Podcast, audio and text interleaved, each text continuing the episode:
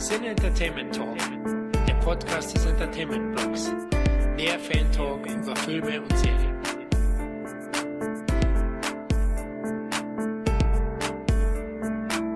Hallo und herzlich willkommen zu einer weiteren Ausgabe des Cine Entertainment Talk. Nachdem wir zuletzt das Filmjahr 1981 betrachtet haben, reisen wir diesmal ausnahmsweise in die 70er zurück und plaudern zur Abwechslung über das deutsche Kinojahr 1976. Aber bevor wir die Zeitreise beginnen, stelle ich erstmal das heutige Retro Trio vor. Es handelt sich natürlich um das bewährte Team der vorherigen Filmjahrfolgen. Da ist einmal der Meister des obskuren Films, Neufranke Khalil, hallo. Ja, ein Grüß Gott aus äh, meiner Burg in Nürnberg, wo ich gerade aus dem Schießscharten schaue und wunderbares Wetter sehe. Erzähl mal, was wir für euch auf uns nehmen, dass wir bei dem super tollen Wetter sogar daheim liegen, um einen Podcast aufzunehmen. Also, ich hoffe, das wird honoriert. Ja, der zweite Nostalgiker ist Podcast-Bruder Christoph. Hi, willkommen. Ich finde es absolut super, jetzt hier zu sein, denn Sonne verbrennt meine zarte Haut, deswegen kann ich ohnehin noch nicht raus. ja, ja, Christoph, also manchmal, wenn ich so meinen mein WhatsApp-Chat schaue, wenn du mir immer zurückschreibst, du bist doch eh ein Vampir, oder? Psst, äh, nein, bin ich nicht. Auf gar keinen Fall. okay, ich dachte schon. ja, gut, das cineastische Trio vervollständigt meine Wenigkeit der Florian. Ja, konzeptionell bleibt alles wie gehabt, sodass wir uns auch diesmal anhand von zehn oder ein paar mehr Titeln durch das Kinojahr 1976 eben hangeln, um euch einen lockeren Querschnitt zu geben zu dem damals gezeigten. Hierzu haben wir einerseits wieder besonders erwähnenswerte Titel aus dem Filmstart 76 herausgepickt und andererseits plaudern wir mal wieder wieder über die zehn erfolgreichsten Filme dieses Jahres. Ja, mal sehen, was das deutsche Publikum diesmal für uns parat hat. Ich bin schon gespannt. Der ein oder andere Titel hat mir auch schon wieder ein wenig Augenrollen gekostet. Aber gut, andere Zeit, andere Sitten. Lasst uns vorweg mal kurz über die Filmtrends von 1976 sprechen. Habt ihr ein bisschen näher in die Charts geschaut? Äh, habt ihr da irgendwelche Auffälligkeiten festgestellt zu heute? Ja, der obligatorische Bud Spencer-Film muss natürlich drin sein in den Charts. Allerdings äh, finde ich, ist auch schönes Autorenkino drin. Das ist jetzt mir so spontan aufgefallen. Wir haben Asterix, Koprophilie und Schlümpfe in den Top 20, von daher bestes Jahr wahrscheinlich. Waren Schlümpfe in den Top 10? Top 20, deswegen. Top 20? Ah, okay. Habe ich schon erfolgreich verdrängt. die Schlümpfe, die haben uns doch alle geprägt, unsere Generation zumindest. Nein. nein nicht? Okay. Nein, nein. Ach Mensch, warst du nicht in Schlumpfine verliebt und Papa nein, Schlumpf deine Role Model? Nein. Nein, nein. Ich, ich halte es für eine der schlimmsten Zeichentrickserien ever, mit denen ich nie warm geworden bin. Und was so furchtbar. Äh, ah, nein, nein, nein, nein, nein, nein, nein. Khalil, warum hast du keine Seele und magst die Schlümpfe nicht? Wahrscheinlich, weil ich keine Seele habe. Wahrscheinlich, weil mein Herz eher für Gargamel geschlagen hat. Ich habe mir gedacht, man hat ja die Dinger endlich mal gefangen und macht sich damit ein geiles Shish-Kebab oder so. Wobei, zugegeben, das ist so ein Fall wie beim Roadrunner und dem Kojoten. Ich habe Gargamel auch irgendwann mal einen Win gewünscht. ja, ganz ehrlich, ich auch. Und Azrael auch natürlich, der Katze. Aber ja, das war tatsächlich, also die Schlümpfe waren natürlich schon äh, ein Thema. In, ich bin ja ein Kind der 70er. Ich erinnere mich Schrecken auch an die Figuren, die man gesammelt hat. Meine Mutter hatte da auch einen ganzen Setzkasten voll irgendwie mit verschiedenen Schlumpffiguren. Also, wie ihr habt, ich bin ein riesen Comic-Fan, aber nein, Gut, zum Glück gibt's ja noch einen anderen Comic-Helden, der sehr weit oben in den Charts war. Mal schauen, wie du den findest, aber das sehen wir dann später. Ja, das Kino zu der damaligen Zeit war wesentlich vielfältiger, haben wir schon oft besprochen, auch in der 77er Folge oder 78 und auch 76, finde ich, sieht man das sehr deutlich. Also das klassische Unterhaltungskino war zwar schon zu sehen, aber sehr viel Kunst und auch Exploitation-Kino. Und auch einiges New Hollywood, würde ich sagen. Auch noch, ja klar, genau. Also vor allem auch der große Oscar-Gewinner war ja 76, einer flog übers Kuckucksnest. Der hat immerhin fünf Trophäen mit heimnehmen können. Sozusagen alle wichtigen, ne? Also bester Film, beste Regie, bester Hauptdarsteller Jack Nicholson, beste Nebendarsteller und bestes adaptiertes Drehbuch. Unglaublich. Und wenn wir schon bei den Oscars sind, bei den technischen Kategorien hat einmal der Überblockbuster Der Weiße Hai drei Trophäen einstreichen können und einmal Kubricks Historienepos Bruce Barry Lyndon, der vier Oscars bekommen hat für unter anderem beste Kamera, beste Kostüme und beste Ausstattung. Beste Langeweile. oh, oh, oh, ich glaube, wir haben hier einen Linden-Fan. Wir haben Barry Lyndon hier heute im Cast, oder? Ja, ja, deswegen hier ist einfach nur wieder uh, Soulless Culle, der da wieder einen Seitenstich reinhauen muss. Nee, nee, nee, nee. Also Barry Lyndon ist schon absolut zu Recht mit Oscars versehen worden, denn das ist der unterbewertetste Kubrick überhaupt. Wow, da freue ich mich schon drauf. Er wird vorgestellt. Ich spoilere jetzt mal, da freue ich mich auf jeden Fall drauf auf das Gespräch. Ja, Khalil hat es auch noch erwähnt. Bud Spencer ist natürlich drin in den 70ern. Auch Louis Dufiné ist sehr weit oben platziert. Kommen wir auch noch dazu. Komödien, die man schon längst vergessen hat oder nie gesehen hat.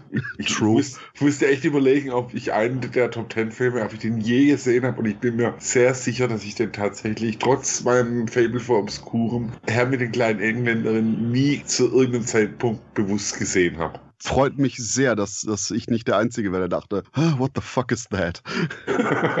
und tatsächlich, ich als großer Eis am Stiel-Fan habe den im Fernsehen gesehen und kann mich erinnern. Ja, der war zwar einige Zeit vor Eis am Stiel, aber atmet schon so ein bisschen dessen Spirit. Also da kann ich dann vielleicht ein bisschen was dazu sagen, so aus der Erinnerung. Es wird auch bei mir ein bisschen schwer, aber ich versuch's zumindest. Ein weiteres Phänomen 76 war schon die Tierhorrorwelle, die durch der Weiße Hai ausgelöst worden ist ein Jahr zuvor. Ne? Also da sind ja plötzlich dann auch Grizzlybären ausgeflippt und ja, ich würde jetzt mal sagen, so, so ein riesenbehaarter Affe, der ist auch zurückgekehrt und hat einen haarigen Schrecken verbreitet in den deutschen Charts. Seht ihr es auch so? Also Tierhorror war schon angesagt, ne? Absolut. Und vor allen Dingen, können wir da Dinos auch noch zuzählen von Caprona? Ja, Dinos sind Tiere, oder? Auch wenn sie eigentlich leider tot sind? ja. Wir lassen sie durch. Ja, ich, ich meine, wir haben Caprona mit ihren Tieren, wir haben, wir haben Hundstage, wir haben Gators. Also fantastisches Film, ja. okay, jetzt, jetzt, baut er noch überall da die Tiertitel ein. Sehr oh, gut. Oh, war, war, ich da nicht korrekt? Entschuldigung. Oder zwei wie Hund und Katze. Also hier sind überall Tiere. Ja, es war auf jeden Fall ein tierreiches Jahr. Da kommen wir jetzt gleich dazu. Aber, aber ich finde, es sind trotzdem auch echt so ein paar wirklich tolle Filme angelaufen in dem Jahr, die jetzt vielleicht jetzt gerade in die Top Ten geschafft haben. Aber man hat schon diesen Duft von Autorenfilmen, New Hollywood, sehr deutlich gemerkt, finde ich. Ja, richtig. Also einige echte Klassiker sind dabei und deswegen haben wir uns ja auch entschieden, haben gesagt, ah, gehen wir noch mal ein Jahr zurück, 45 Jahre zurück, ja. Sonst gehen wir ja eigentlich immer 40 Jahre, aber. Oh Gott, 45 Jahre, ich bin zu alt. Ja. Oh. und ja, deswegen wollten wir ja auch noch mal das mit dir beleuchten, weil du bist ja ein Zeitzeuge und das ist sehr wichtig. Genau, Zeitzeuge. Wobei, was bei den ganzen Filmen auch noch ein großer Faktor ist, finde ich einfach nur, wie extrem unterschiedlich die Ansätze sind. Denn eben von New Hollywood, Autorenkino bis hin zu Sex-Comedies, bekannten Zeichentrick-Adaptionen etc. etc. Es, es ist quasi allein schon bei den Top 20s, es sind nur wenige zwei Filme so, dass die überhaupt quasi im selben Genre mit sind. Also es ist extrem abwechslungsreich und vielleicht ist es einfach nur so ein klassisches, oh, vielleicht war damals doch alles besser. Aber ich habe nicht das Gefühl, dass es heutzutage noch so eine große Abwechslung gibt, wie quasi jetzt in dem Film ja. Nee, ich meine, man hat es jemals einen Film unter die Top 20 geschafft, der zum Beispiel so einen Titel hatte, so ein Illus drin wie Die Sklavenhöhle der Mandingos. Ist aber nicht der schlimmste Film, den ihr meint, wahrscheinlich. Egal, der ist auch gut drauf. Nee, aber, aber wie gesagt, es ist wirklich irre bunt und ich finde auch, das zieht sich ja nicht nur durch die Top 10, sondern zieht sich durch das ganze Kinojahr. Du hast äh, Rainbow Ranch Filme, du hast Zeichentrickfilme sehr unterschiedlicher Couleur, auch an erwachsenen Zeichentrickfilmen, an denen ich da spontan denken muss, mit Tarzan Monsoon. Du hast ein paar echt gute Thriller drin. Ja, also irre abwechslungsreich. Eigentlich kein Vergleich mehr zu, wenn man es mit dem heutigen Kino einfach vergleicht. Ja, ich würde sagen, nur, nur das Action-Genre ist gar nicht so stark vertreten. Wir haben auch den einen oder anderen Titel, aber das klar, das Spektakelkino ist ja dann eher in den 80ern gekommen. Es war jetzt auch ein, irgendwie ein krasser Kontrast zu 81, das Jahr, das wir ja zuletzt betrachtet haben. Da hat ja der Sleaze schon überwogen, auch das Hollywood-Kino, das große mit Indiana Jones und so. Ja, 76 ist schon nochmal eine andere Nummer und wesentlich vielseitiger eben und abwechslungsreicher. Und es gab zumindest 76 in den Top 10, wenn ich es jetzt so richtig äh, noch vor Augen habe, auch keine Wiederaufführung. Was ja doch das 70er Jahre, 80er Jahre Kino auch noch ein bisschen geprägt hat, was wir immer mal wieder hatten, dass äh, wir die Kinocharts bereinigt angeschaut haben, weil tatsächlich ja viele Sachen äh, Wiederaufführungen waren. Aber in dem Fall glaube ich nicht eine Wiederaufführung, oder? Ähm, wir haben 20.000 Meilen unter dem Meer, wir haben Mary Poppins und Alice im Wunderland. Ich meinte eben unter den Top 10. Ach so, nee, nee, nee, nee, nee, richtig. Da hat er recht, der Kalle. Genau, die ganz großen. Es gab die typischen Disney-Titel, waren das alles jetzt, ne? Die haben ja meistens Wiederaufführungen, große Wiederaufführungen gestartet. Ja. Aber bei Kalle wird gerade, glaube ich, fast 10 gedreht. Kann das sein? Im Hintergrund gehört. Respekt, Win ja. Diesel ist in der Straße. Ja, also ich wohne ja, wie, wie ich gesagt habe, äh, in der Altstadt in Nürnberg und ich habe jetzt doch festgestellt, nachdem ja jetzt wieder die Lockerungen bei uns sind, hier leben tatsächlich Menschen. Also das ist Wahnsinn. Aber ich muss das Fenster leider aufhaben. Also von daher habt ihr ein bisschen FX um die Ecke, wenn ich das Mikro habe. Soundeffekte, ja, passt ja. super. Gut, dann würde ich sagen, hangeln wir uns anhand der vorliegenden Filme durchs Jahr. Ja, wir arbeiten uns wie immer von hinten nach vorne. Den Anfang machen die Parasitenmörder, Khalil. Ja, die Parasitenmörder war es tatsächlich lange Zeit Vielen Dank für die, für die zärtliche Untermalung. Was tatsächlich lange Zeit ähm, der erfolgreichste kanadische Film war, was aus zwei Gründen bemerkbar ist. Es ist, war ein absoluter Indie-Film, der ähm, quasi mit kanadischen Filmförderungsmitteln finanziert worden ist, zum einen. Und es war das Erstlingswerk von einem gewissen Herrn David Cronenberg, für den ich ein sehr, sehr großes Herz habe und dessen Film äh, schaffen ich auch sehr mag. Und vielleicht zur Handlung von Parasitmörder ein, zwei Wörter. In einem Hochhaus bringt ein Wissenschaftler ein junges Mädchen und dann sie sich um. Wie sich herausstellt, hat dieser äh, Wissenschaftler einen Parasit gezüchtet, der die Funktion von Organen übernehmen soll. Dummerweise hat es einen Nebeneffekt. Es löst aus, dass die Leute einen unglaublichen sexuellen Hunger bekommen und äh, entsprechend schnell wird es in diesem Hochhaus auch übertragen, was dann dazu führt, dass es zum Teil ziemlich bizarre Orgien und sexuelle Zusammenkünfte gibt. Ein Film, der, als er damals erschienen ist, zumindest in Kanada schon für einige einiges an Aufsehen gesehen hat, weil ich meine, es war die Hochzeit, wo die Frauenbewegung hochkam. Und Cronenberg wurde auch so ein bisschen pornografisches äh, Ding unterstellt. Unter anderem sagt die Legende, dass er wegen diesem Film sogar von seiner Vermieterin aus der Wohnung geflogen ist. Weiter war es auch so, dass die konservative Ecke in äh, Kanada auch darauf hingewiesen hat, seht, so ein Schund wird von unseren Steuergeldern finanziert. Also hat dann auch das Filmschaffende in Frage gestellt. Nichtsdestotrotz ist Parasitenmutter für Erstlingswerk sehr sehenswert, finde ich, wenn er auch so seine Ecken und Kanten hat. Kronberg greift da für mich bestimmte Themen auf, die sich immer wieder durch seine Filmvita ziehen. Das ist das Sexualität,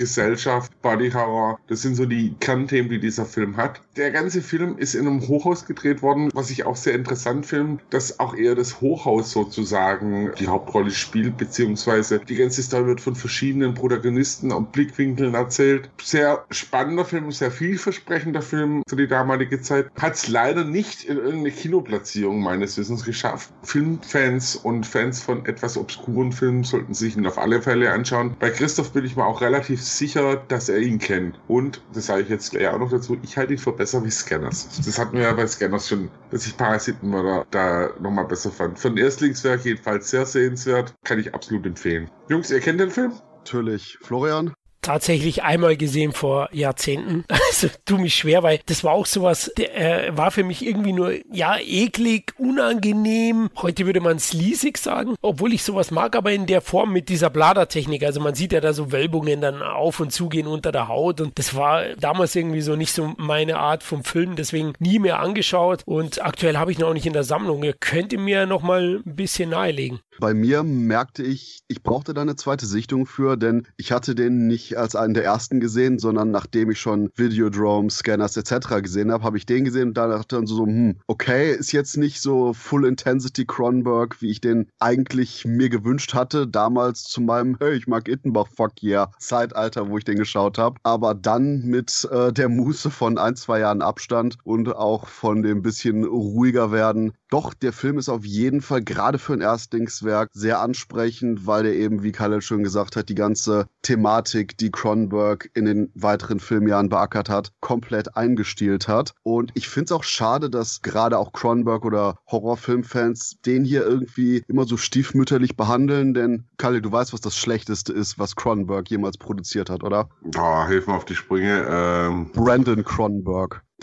Ah, Okay, ah. das, das musste ja einfach nur zwischendurch loswerden. Ja. Das war das Einzige, was ich mir notiert habe zu dem Film hier. Scherz über Brandon Cronenberg machen, weil ansonsten Kalle wahrscheinlich einfach nur die ganzen Vorzüge von äh, Cronenbergs eigentlich im Erstling hier abliefert und damit voll ins Schwarze trifft. Ja, also wie gesagt, stiefmütterlich behandelt trifft es auch wirklich ganz gut. Merkt man ja auch daran, finde ich, dass es zumindest auch jetzt äh, den Film jetzt nicht in wirklich schönen Editionen lange Zeit auf DVD oder ähnlichem gab. Jetzt inzwischen gibt es ein recht interessantes Mediabook Mediabook, auch mit Audiokommentar, mit einem Essay vom Herrn Stiegelegger. Die kann ich echt empfehlen, weil ich finde, es schaffen nicht viele Regisseure, dass sie ihr komplettes Thema schon im Erstlingswerk einpacken und es dann aber immer wieder in den äh, Film rauspacken. Natürlich sieht man, dass der Film an vielen Stellen sehr billig produziert worden ist. Das Eklige gebe ich Florian vollkommen recht. Das ist eklig. Auch die Sexszenen, das wirkt nicht irgendwie. Ich will nicht wissen, wie viele damals ins Kino gegangen sind, so nach dem Motto Orgie, Orgie. Das Problem ist halt, das ist alles andere als sexy, was man da zu Gesicht bekommt und teilweise auch verstörend. Auch hier ist natürlich immer wieder der Blickwinkel schwer. Wie wäre es mir jetzt 1976 gegangen, wenn, wenn ich einen Film angucke, wo so ein Wurm aus dem Mund rausrutscht? Wahrscheinlich hat jetzt die Leute schon ganz schön geohrfeigt, aber er hat den deutschen Kino-Release. Wow. Ja, am 2. September 76, also 75 entstanden, ein Jahr zuvor. Wie heißt der im Original? Shivers. Shivers. Ja, und angeblich 200.000 Zuschauer, aber ich habe auch keine Chartsplatzierung gefunden. Wir schauen ja mal bei insidekino.de, der besten Webseite bezüglich Umsatzzahlen und Business und leider gab es da keine Platzierung. Also immerhin ja, 200.000 Zuschauer gehabt und dieses Mediabook ist mir auch schon aufgefallen, das du jetzt erwähnt hast, aber der Preis war mir zu hoch, deswegen habe ich jetzt gesagt, na, einen Blinkkauf wage ich da nicht, weil es ist ja wie wie blind, weil es schon lange her ist, wo ich ihn gesehen habe. Es gibt aber auch eine billige DVD, äh, die tatsächlich ankert ist. Die kann man ah, irgendwie okay. die Kult Collection, da kann man sich auch holen. Der Punkt ist allerdings, NSM, von denen die Mediabooks kamen, die Motive. Also ich bin ja nicht so eine Coverhure, wie man so schön sagt, aber hier war die Motivauswahl muah, dermaßen Deluxe. Irgendwie so ein extrem trippiges Motiv, wo so eine gezeichnete Frau von irgendwie so einer riesigen Amöbenparasit angegriffen wird. Wunderbar. Also da habe ich so schnell auf Kaufen geklickt habt ja wahrscheinlich drei von denen bekommen. Super. Ja, äh, ging mir auch so. Hatte wirklich schöne, weil es die verschiedenen Kinoplakatmotive waren, fand ich schon sehr schön. Auch wenn ich kein Freund von NSM als Label normal ganz bin, aber da musste ich dann doch auch zuschlagen. Aber ich habe nur einmal. Also ich bin kein Chaos-Sammler. Außer bei Dune. okay. Da, da, sammelt man alles. Da sammelt man alles eben. Ultimate Box egal bestellen. das ist wie bei mir bei Dawn of the Dead. Ja. Darf's ja gar nicht sagen, aber ich habe, glaube ich, drei Editions von Koch gekauft. Jetzt jetzt höre ich lieber auf. Ich merke schon, es wird ruhig hier, liebe Hörer und Hörerinnen. Nein, ich bin kein Millionär. Ich bin einfach nur verrückt.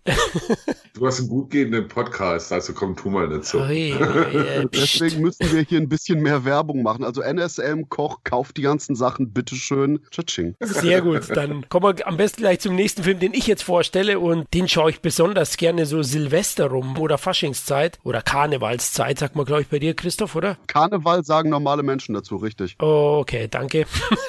Mal wieder werde ich äh, gemobbt aufgrund meiner bayerischen Herkunft. Nein, alles gut. Keine Sorge, irgendwann werdet ihr nochmal in Deutschland annektiert. Alles klar.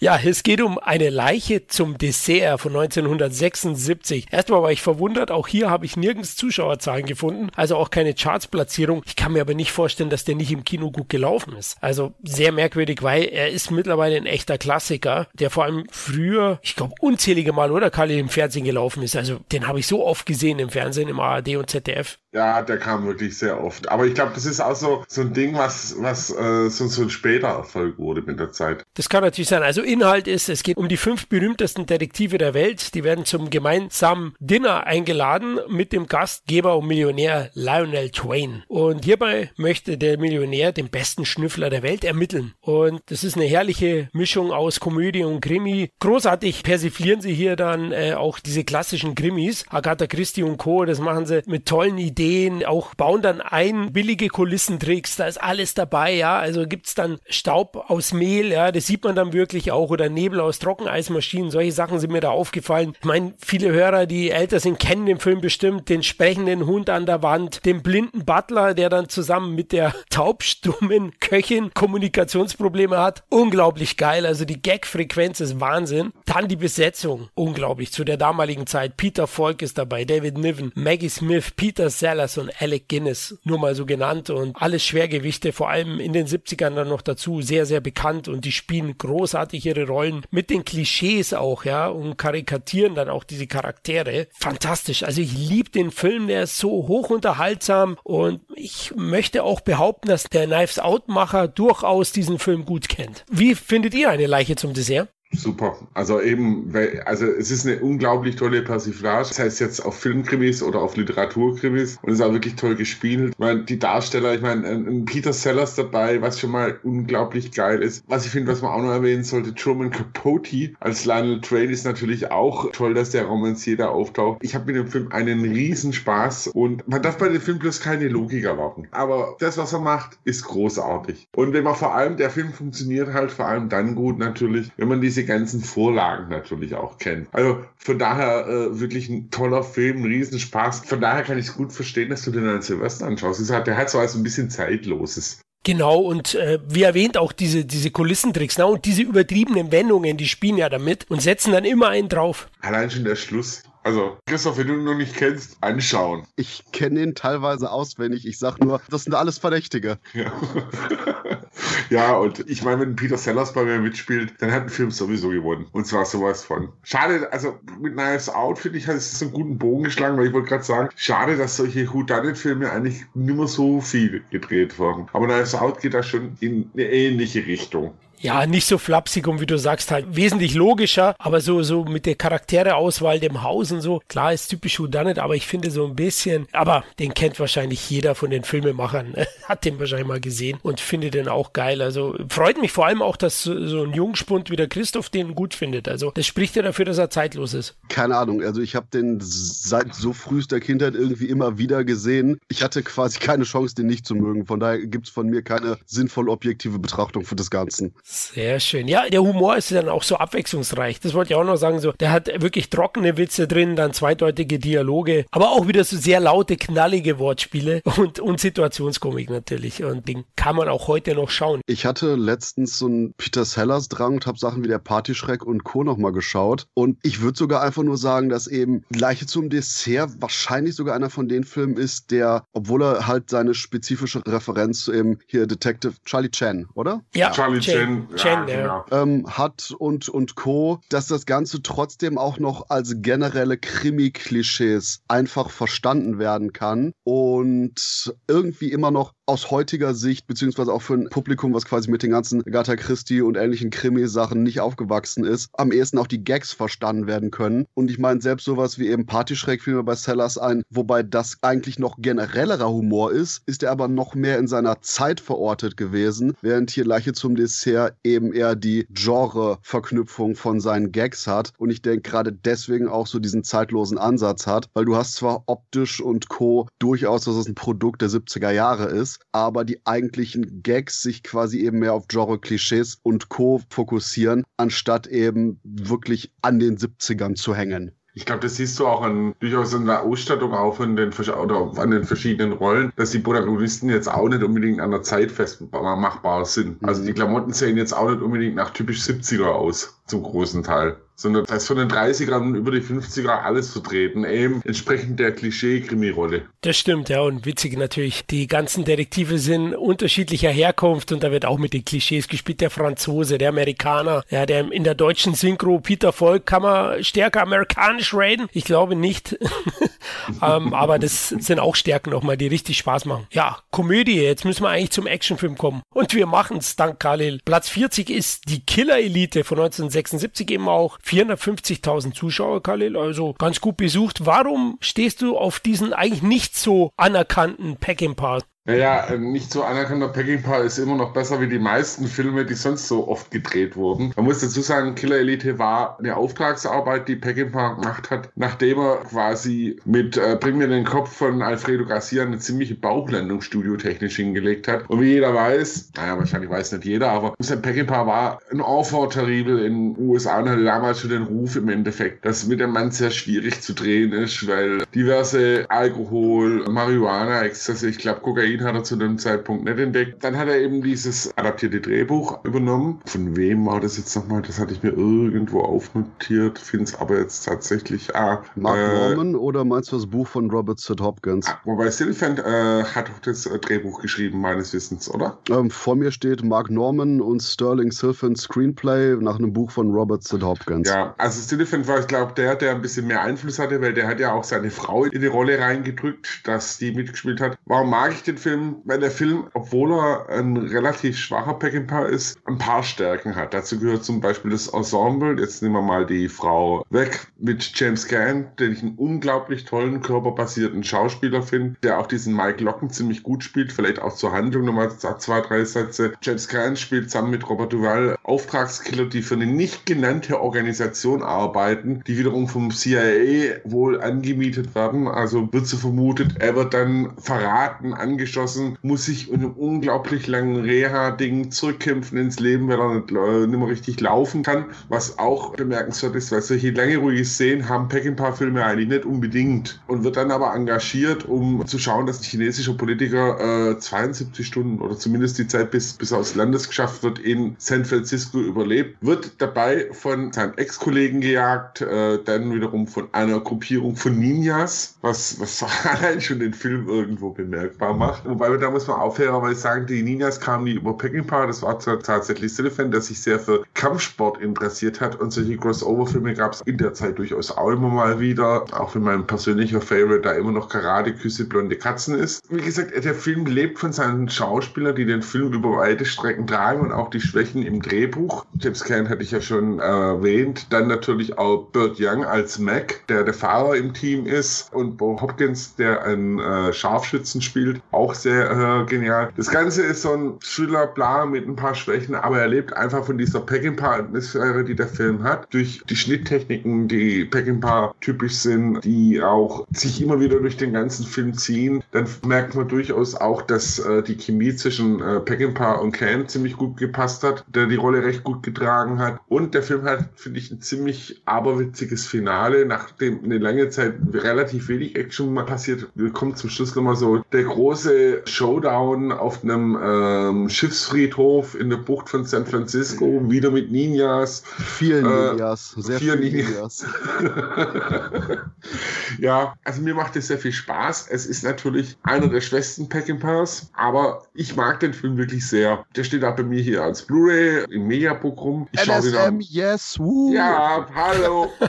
ich schaue den tatsächlich auch mindestens einmal im Jahr, weil der Film einfach auch eine schön getragene Atmosphäre für mich hat. Dem einen oder anderen Zuschauer könnte heute ein bisschen langatmig sein, von daher weiß ich nicht, ob so dieser Diskurs, ja, es ist Action ist. Es ist ja weniger, wie gesagt, von Peckinpah ist es auch deutlich weniger Action. Er hat sich auch deutlich weniger reingeniet, wie jetzt in Filme wie Straw Dogs oder in äh, Wild Bunch. Aber wie ich schon eingangs sagte, ein schlechter Peckinpah ist immer noch besser wie vieles andere, was in der Zeit gedreht wurde oder was heute als Actionfilm einem verkauft wird. Und ich bin mir relativ sicher, dass ihr den beide kennt. Aber das ist der Punkt, Khalil, wo ich dich um einen Epilog bitte. Was sagst du zum Remake? Äh, furchtbar.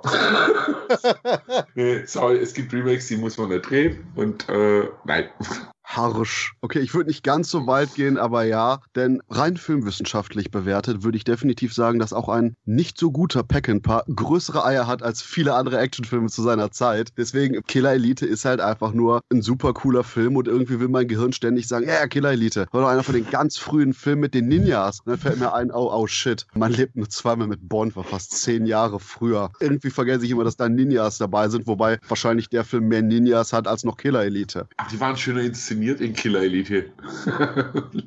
True, wobei irgendwie manches nur, da waren die, waren die bunter noch bei Bond, aber e egal. Nee, Killer Elite, du hast es schön auf den Punkt gebracht, hat seine Längen. Ich denke, das dürfte das größte Problem heutzutage sein, wenn man sich den anschaut, denkt so, huf, aber so dieses 70er Jahre Gemütlichkeit in der Inszenierungsstruktur manchmal drin. Aber dafür knallt's an den genau richtigen Stellen und es hat auch eine schöne Eskalation von der Menge und Art und Weise, wie es knallt. Von daher gibt's bei mir da nichts zu bemängeln. Gute klassische knochenharte Hollywood-Action-Guys, die Ninjas vermöbeln. Natürlich mag Christoph das. Ja, dann gehe ich auch mit, kenne natürlich auch, hab dem ARD gesehen als Kind und war mein erster Peckinpah. Also ist halt einfach so, weil er im Fernsehen gelaufen ist und gefällt mir genauso wie euch beiden. Also ich finde die Schauwerte sind schön und der Schauort vor allem San Francisco, Darsteller und Inszenierung ist gut. Ja, ich hätte jetzt auch gesagt, man sieht schon, es ist ein Kind seiner Zeit, 70er, hat leichte Längen, hat einen pessimistischen Subtext hinblicklich der Politik mit drin, also ist auch so 70er Ding, aber insgesamt mag ich den genau, einfach James Caan ist einfach eine coole Sau. Spielt da gut, Robert Duvall ist dabei und die Verfolgungsjagd, auch die spektakuläre da in San Francisco, macht Spaß. Also. Ich finde, der Film ist auch ein schönes Denkmal für die Stadt San Francisco. Also der fängt dieses 70er Jahre Ding in äh, San Francisco auch schön ein, auch, auch mit dem Park, wo, wo, wo dann Kampfsport trainiert wird öffentlich. Also hat mir wirklich gefallen. Ja, welcome to San Francisco, let's get murdered here.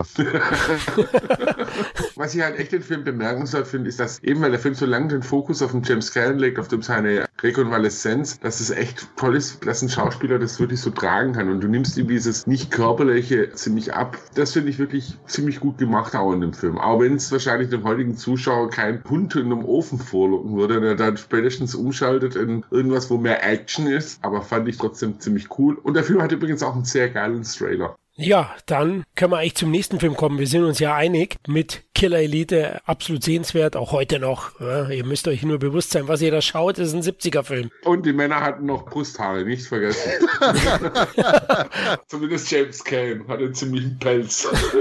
ja, da war noch ein bisschen mehr Testosteron drin, ne?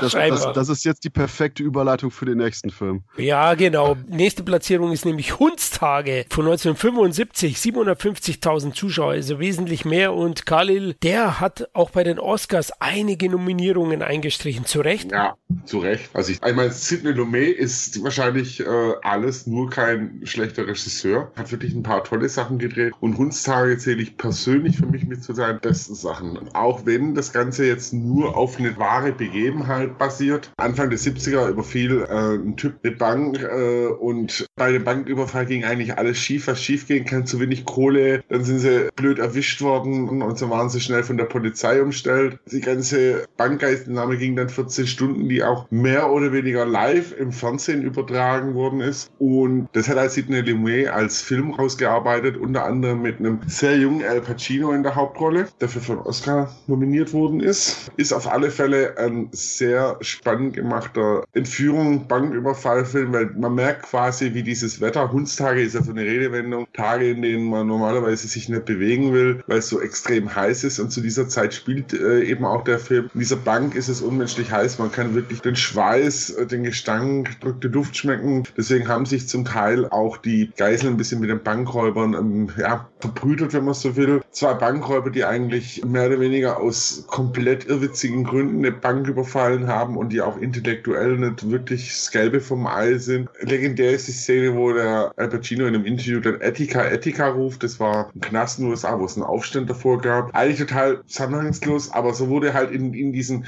tragische Banküberfall viel mehr rein interpretiert und es fängt halt Sidney Lumet ziemlich gut ein. Und es ist eigentlich auch eine ziemliche klare Medienschelte, weil das Ganze wäre wahrscheinlich auch nicht so eskaliert, wenn äh, die Medien da nicht wirklich kleine Kamerawagen und Interview hier mit dem Entführer da, die sich da natürlich in der Rolle gesonnt haben als Entführer. Und dass äh, Lumet so ein kleines Problem mit unserer Medienlandschaft hat, das hat man dann spätestens auch im nächstjährigen Film äh, Network gesehen, wo er das Thema nochmal richtig scharf aufgreift. Ist ein absolut sehenswerter Film aus äh, Mitte der 70er und von mir absolut Daumen hoch und ich hoffe, ihr kennt den beide. Nein, ich liebe Network, aber irgendwie Hundstage ist bis jetzt komplett an mir vorbeigegangen. wow, Christoph, eigentlich uh. müsstest du jetzt einhängen, ja?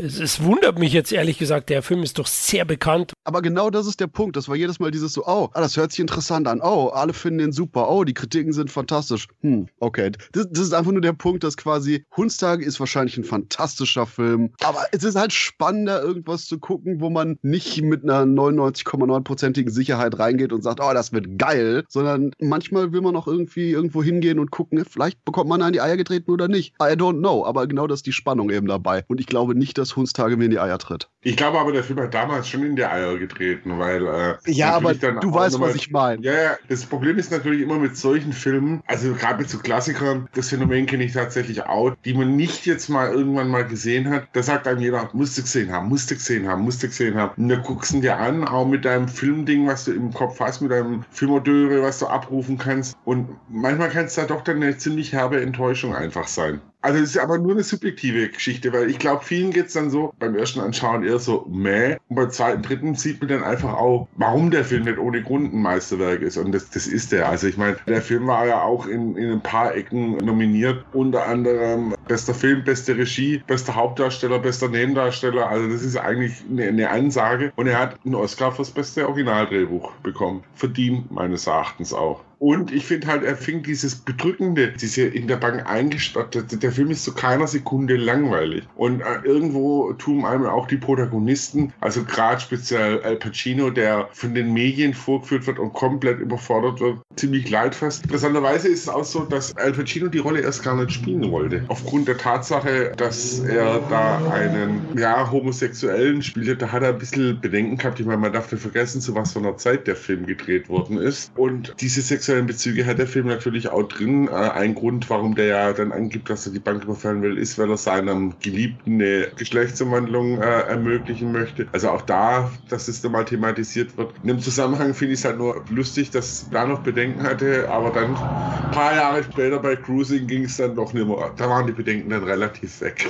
Ja gut, es waren die, die 80er schon, aber gebe dir recht. Großes Schauspielkino, auch vielschichtige Geschichte, du hast ja schon erwähnt. Spricht ja auch das Thema 15 Minuten Ruhm an, unter anderem schon, sehr früh und hat auch Vietnam und medienkritische Ansätze. Deswegen sehr, sehr starker Titel. Das Einzige ist auch hier so kleine Längen kann der auch nicht verbergen, wobei ich da immer nicht so das Problem habe. Aber neben Pacino ist auch Cassell großartig, der leider sehr früh verstorben ist. Ich glaube 79. Also der hat ja noch bei Deer Hunter mitgespielt. Ja, und man muss auch sagen, Sarandon war ja auch ziemlich geil, äh, Chris Sarandon in der Rolle, der das wirklich auch richtig gut gespielt hat. Lustig auch, dass in dem Jahr tatsächlich zwei Filme mit dem Herrn Sarandon in, in der Nebenrolle kamen. Der andere, den hatte ich mir tatsächlich kurz überlegt, ob ich ihn vorstelle, weil ich ihn als Raven Revenge Film ziemlich gut finde. Äh, eine Frau sieht rot, Lipstick, sage ich aber nachher nochmal was dazu. Aber Hundstage, finde ich, sollte man sich mal anschauen. Wobei ich glaube tatsächlich, dass der von den Filmen von Lumet zu den Sachen gehört, die tatsächlich nicht ganz so oft auch ausgestrahlt werden oder ähnliches. Da gibt es andere Sachen. Network Network läuft zum Beispiel gerne mal hoch und runter. Aber Hundstage gehört definitiv auch zu den Filmen, die man gesehen haben muss. Ich war die Platzierung noch schuldig. Platz 9, Platz 29 in Deutschland. Ja, jetzt ist Al Pacino weggefahren hier. In, in was für eine Assi-Ecke wohnst du da eigentlich? Die machen immer Rennen bei dir. Also, nur, dass es weiß, ich wohne mitten in der Altstadt. Da fahren sich hier gerade ein bisschen die Autos spazieren, was übrigens sehr interessant ist, weil hier um die Ecke ist auch ein Polizeirevier gleich. Deswegen ist es nachts immer mal wieder schön zu beobachten, wenn sie sich hier Autos rausziehen. Aber es ist schönes Wetter und da fährt man halt sein Golf V1000 äh, mit, mit Rennauspuff und was weiß ich spazieren, während ich hier drin mit nacktem Oberkörper sitze und mir denke, mein du Assi, fahr doch langsam. Ich meine, die Feuerwehr nebenan ist leiser. okay, ah, sehr schön.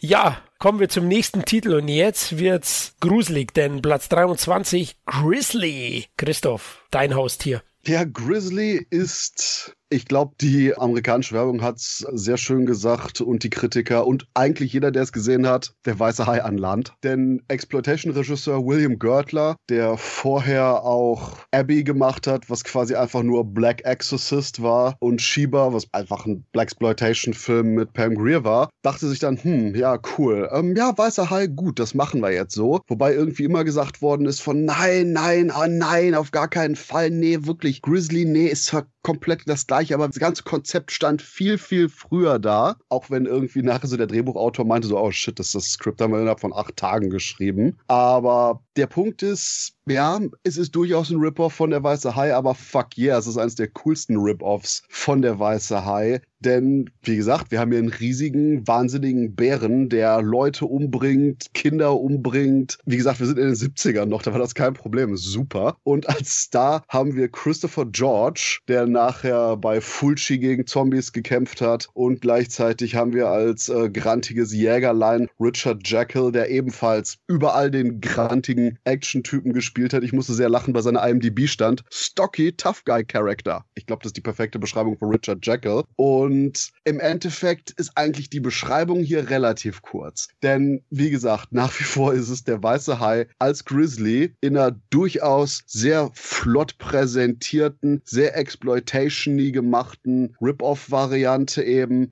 Und gleichzeitig sieht der Film aber auch eben durchaus gut aus. Der Wald ist schön illustriert. Man hat immer so das Gefühl, so, oh scheiße, wo kommt denn hier als nächstes der Bär um die Ecke und lässt so die Körperteile rumfliegen? Und gerade deswegen hat man auch quasi diesen, ich sag mal, klassischen Exploitation-Charme dabei. Ob jetzt eben ein Kind draufgeht oder ob im Finale wortwörtlich ein Raketenwerfer rausgeholt wird. Also das ist die Art von Film, damit die Leute das quasi einschätzen können. Das ist halt der Film, ja, mit dem Raketenwerfer, mit dem Bären und ansonsten dem überraschend hohen Bodycount für einen Tierhorrorfilm. Und gerade weil der Streifen, ich würde sagen, genau den Tick weg genug von der Weiße Hai ist, aber immer noch Weiße Hai genug für die Leute, die mehr wollten, war der damals auch ein ziemlicher Hit. Problem an der Sache ist eigentlich in dem Moment, wo William Görtler so richtig losgelegt hat, nachher mit Panik in der Sierra Nova und dem fantastischen Wahnsinn der Manitou, ist er leider Ende der 70er Jahre mit einem Helikopter verunglückt und hat die Welt beraubt von weiteren coolen Görtlerstreifen. Und deswegen auf jeden Fall, wenn man Tierhorror mag, wenn man der weiße Hai mag, okay, ich glaube, die Schnittmenge sollte relativ groß sein, was das beide angeht. Aber das ist dann Fall. Schaut euch Grizzly an. Es gibt circa 1000 Editionen, glaube ich, von dem Film aktuell. Eine ist wahrscheinlich direkt im Laden neben euch, so viele Editionen, wie es davon gibt. Und das ist der Punkt. Zieht's euch rein. Denn gerade auch, was wir bis jetzt besprochen haben, von diesen leichten 70er Jahre dramaturgischen Pausmomenten, die sind irgendwie nicht bei Grizzly, weil es geht immer Schlag auf Schlag, konsequent Aktion. Und selbst wenn mal gerade die Handlung nicht vorangetrieben wird, wird quasi eben so, hey, Mama, äh, mein, mein Ball ist draußen. Okay, kleiner Jimmy, geh mal kurz in den Wald und hol den Ball. Oh mein Gott, Grizzly. Also, wie gesagt, irgendwo zwischen Proto-Slasher, Tierhorror und weißer High-Rip-Off. Das ist Grizzly und es ist verdammt unterhaltsam. Ja, würde ich dir auch zustimmen. Also er steht auch bei mir im Regal, auch in einer der Editionen, die man in jedem Supermarkt, Mediamarkt bekommt für kleines Geld, aber passt für mich bei dem Film. Äh, ich glaube, da gibt es auch ein schönes Mediabook, aber bei den Tierhorror-Sachen gehört er definitiv zu den besseren Sachen. Und ja, der Film hat einen extrem hohen Bodycount eigentlich. Also finde ich tatsächlich auch. Okay, ich bin echt verwundert, dass der eine Million Zuschauer hatte. Ganz ehrlich, ich habe den noch nie gesehen. Wahrscheinlich habe ich was verpasst, ich merke es gerade. Wie ist denn der Bär gemacht? Ist das ein Mensch im Kostüm, oder? Das Lustige ist, die hatten den Elektrobären, der ist aber konsequent abgefuckt worden, weil, hey, es ist immer noch Jaws Rip-Off und der Fluch geht weiter anscheinend, was Animationstiere angeht. Aber das Gute ist, dass die einen richtigen Bären am Set hatten. Oh, Deswegen okay. die mit dem dann ganz, ganz viele Szenen gemacht haben. Und der Bär hieß übrigens Teddy, der den Grizzly gespielt hat. Deswegen der Bär gute Auswahl. Es ist ein Bär. Ja, heute das ist ein Film wahrscheinlich nie unter solchen Umständen drehen. ja, ganz genau. Ohne dass eine 200 Tierschutzorganisation, meines Erachtens übrigens zu Recht, dastehen hättest, aber der arme Bär. Alles klar, ja gut, dann werde ich ihn auf jeden Fall mal anschauen, also nachholen. Naja, ich sag mal, der Bär soll jetzt nicht weinen, sonst wird die Fortsetzung von Ruggero Deodato gedreht. Eieieiei, jetzt haut der Christoph wieder einen raus. Wirklich, wirklich, wir haben die Tiere nur gegessen, weil wir Hunger hatten. True. Oh Mann, oh Mann. Gut, jetzt schnell ablenken hier, bevor wir uns die Zunge, die Schnauze verbrennen. Platz 21, der nächste Titel und ist auch wieder ein schöner Kontrast. Jetzt kommen wir zu Barry Lyndon, zum Kubrischen Historienepos von 1975. Christoph, das ist mal wieder deine große Bühne. Du dinierst mit den reichen oberen 10.000. Erzähl. Das ist der Punkt, wo ich ganz eiskalt erst frage, Khalil, warum magst du den Film nicht? Ich kann es ja nicht sagen. Ich glaube, ich finde eine Spur zu langatmig. Eine Spur. Also, nochmal, er ist technisch top, muss man einfach so sagen. Ein unglaublich tolles Sitten-Zeitgemälde, das ist er definitiv. Aber ich glaube, es gibt bei jedem Regisseur Filme, wo man persönlich einfach nicht so, so reinkommt. Und bei mir ist einfach bei Linden. Muss aber dazu sagen, ich habe den schon lange nicht mehr gesehen. Ich habe hier eine Kubricks Komplettbox da stehen, aber ich habe den als Kind tatsächlich oder als Jugendlicher das letzte Mal gesehen. Da müsste ich tatsächlich vielleicht mal wieder reingucken. Aber da bin ich wieder bei dem Punkt, wenn einem so ein Film das erste Mal nicht gefällt, dann traut man sich vielleicht auch kein zweites Mal ran. Ich fand ihn halt wirklich langatmig, aber der Film hatte eine unglaublich tolle Mad-Parodie und das spricht eine wiederum für den Film. Okay, scheiße, das habe ich jetzt natürlich nicht gesehen. Der Film war einer von den Teilen, als ich quasi mit Kubrick, ich meine gut, als ich mit Kubrick angefangen habe, war das gut. Oh ja, hier ist die Kubrick-Box. Okay, cool. Touching. Und das war einer von den Filmen, wo ich quasi vorher kaum irgendwas drüber gehört hatte, aber dann direkt beim ersten Mal irgendwie absolut fasziniert war, auch von der Art der Inszenierung. Denn Kubrick hat hier, wie ich nachher rausgefunden habe, anscheinend irgendwie irgendwie mehr oder weniger eine NASA-Linse geborgt, um natürliches Licht einfangen zu können, um quasi 18. Jahrhundert Gemälde nachstellen zu können und quasi das Ganze, so eine Mischung zwischen malerisch und Realismus, genau da den Sweet Spot zu finden. Und allein von der Bildgewalt ist deswegen Barry Lyndon, okay, wenn ich jetzt sage, wahrscheinlich der bestaussehendste Kubrick, lehne ich mich arg aus dem Fenster. Aber es ist ein sehr, sehr gut aussehender Stanley. 2001!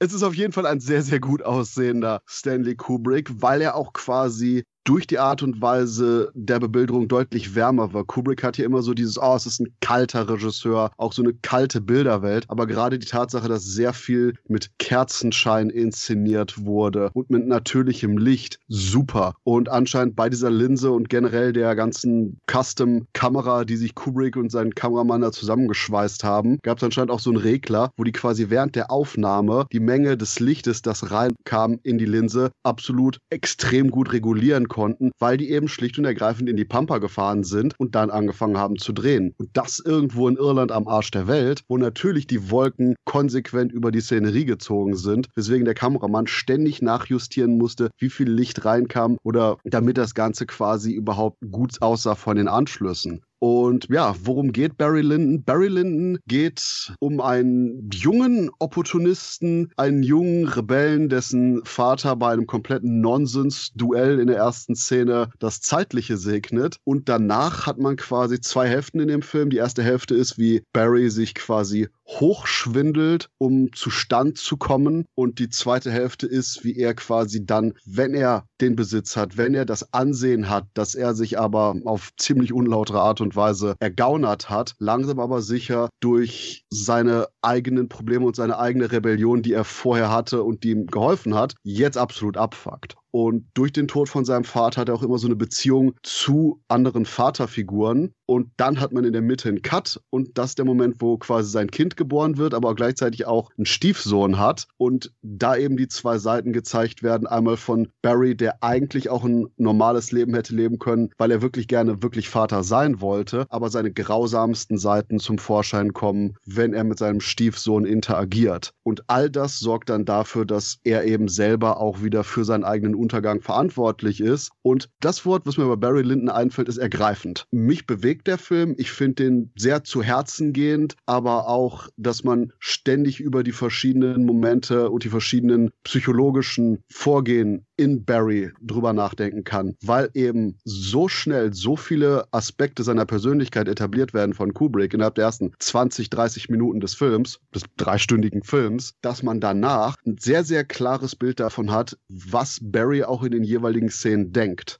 Und das ist interessant. Das Ganze basiert auf einem Buch. Das habe ich angefangen zu lesen, dann habe ich es komplett vergessen und ich habe lustigerweise realisiert, dass ich wahrscheinlich nur ein Drittel davon gelesen habe. Aber was mir davon noch in Erinnerung blieb, war, das Buch ist deutlich gesellschaftskritischer, ein bisschen überzogener, weil das Ganze aus der Sicht mehr von unserem Protagonisten ist, während der Film einen eher leicht objektiveren Blick einnimmt und nicht den von dem unreliable Narrator. Und gerade deshalb ist aber beim Film Film auch, dass man als Zuschauer sich besser einfühlen kann, weil man eben quasi nicht von der Hauptfigur sein, oh, und dann habe ich diese coole Sache gemacht, bop, bop, bop, erzählt bekommt, sondern eben einen realistischeren Blick auf den Charakter serviert bekommt und eben schlicht und ergreifend innerhalb dieser drei Stunden das Leben, Aufstieg, Unfall von ja, Barry miterlebt und ich würde es wahrscheinlich, was die Art und Weise angeht, mit so einer Art, ja, wie in den letzten Jahren diese ganzen Filme über die Musiker rausgekommen sind, wo das ganze Leben von denen beleuchtet wird. Hier ist es quasi in einem ähnlichen Stil, nur dass quasi der Fokus auf gesellschaftliche Interaktion, eigene Hybris und eben darauf gelegt wird, dass man sich manchmal auch einfach wirklich selbst im Leben im Weg stehen kann. Und Barry Lyndon ist super, Leute.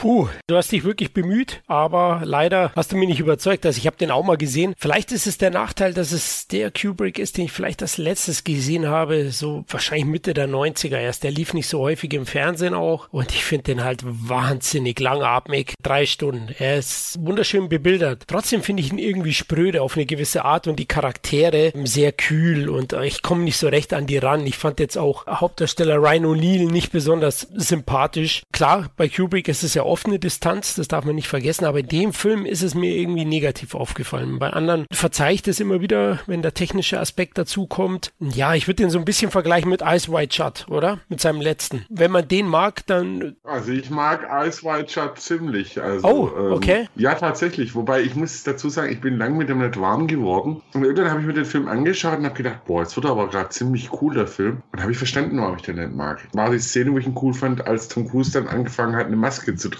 Das war einfach so eine Zeit damals, wo dieses Thema Cruise und Scientology und Co. Also ich halt Tom Cruise so einen wahnsinnig tollen Schauspieler ist er, aber leider auch sehr durchgeknallt. Aber ich mag Ice White Shirt ziemlich, wobei ich auch die Schnitzlers Traumnovelle schon ein ziemlich gutes Buch finde auch. Zu Berlin muss ich sagen, also Christoph, bei mir hast du es geschafft. Yay! Ich, ich suche nachher meine Mad-Parodie raus. Yay! Nein, aber ich werde ihn tatsächlich mal wieder anschauen, weil es ist ja oft so, dass ein Film dann sich einem später nochmal erschließt. Sollte man doch nochmal eine Chance geben. Wobei, lustigerweise, wo ihr Ice White Shut anspricht, das ist mein ungeliebtester äh, Kubrick. Okay. Weil ich jedes Mal das Gefühl habe, dass der ganze Film einfach nur die Vorbereitung für die Pointe ist, die quasi die letzten ein, zwei Sätze ausmachen. So, hey, wir sollten mal wieder ficken. Okay, cool. Ich so, oh, war das ernsthaft der Vorlauf für die letzten zwei Stunden, damit ich hier gesessen habe? Also, wie gesagt, White Shut habe ich zwei, dreimal versucht zu schauen. Äh, nee, habe ich geschaut, aber ich habe ihn versucht, zwei, dreimal zu mögen und es hat zwei, dreimal nicht funktioniert. Okay, ich glaube, für den Film Barry Lyndon wurde das Wort historischer Schinken, oder? Erfunden, kann man so sagen. Aber der Schinken ist aus meiner Sicht schon ein bisschen drüber, deswegen. Ich bin schon mal mit dem Schinken erschlagen worden.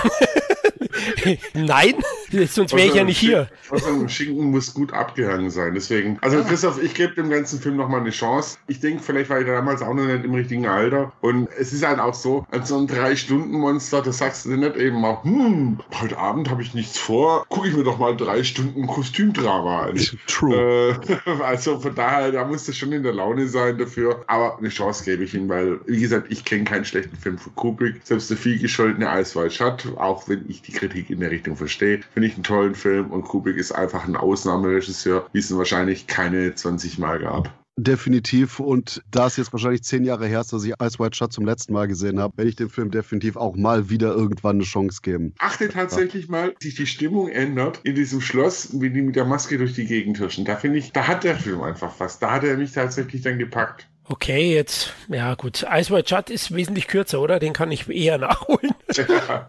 Aber, das, aber, das, aber, das, Schöne ist ja, wir haben alle unsere Kubrick-Box daheim ja, äh, zum Angucken. Und abgesehen davon, eine Kubrick-Box gehört in jede Filmsammlung. Punkt. Ausnahmslos, genau. Gut, jetzt kommen wir schon zum nächsten Film. Also Barry Lyndon hat ja auch eine Million Zuschauer, Platz 21, wie erwähnt. Ja, Christoph, jetzt bist du schon wieder dran und wieder ein krasser Stilbruch. Platz 19, Caprona, das vergessene Land, mit einer Million und 50.000 Zuschauern, eben ein bisschen weiter oben in den deutschen Charts, 1976. Ja, der 500. Aufguss von Der verlorenen Welt, oder? Ist ja quasi genau auch wieder ein Kostümdrama, ist quasi ein Historienschinken, wie du so schön gesagt hast. Oh. Von daher, wir sind, wir sind noch in einer Spur hier. Ist der abgehangen, oder?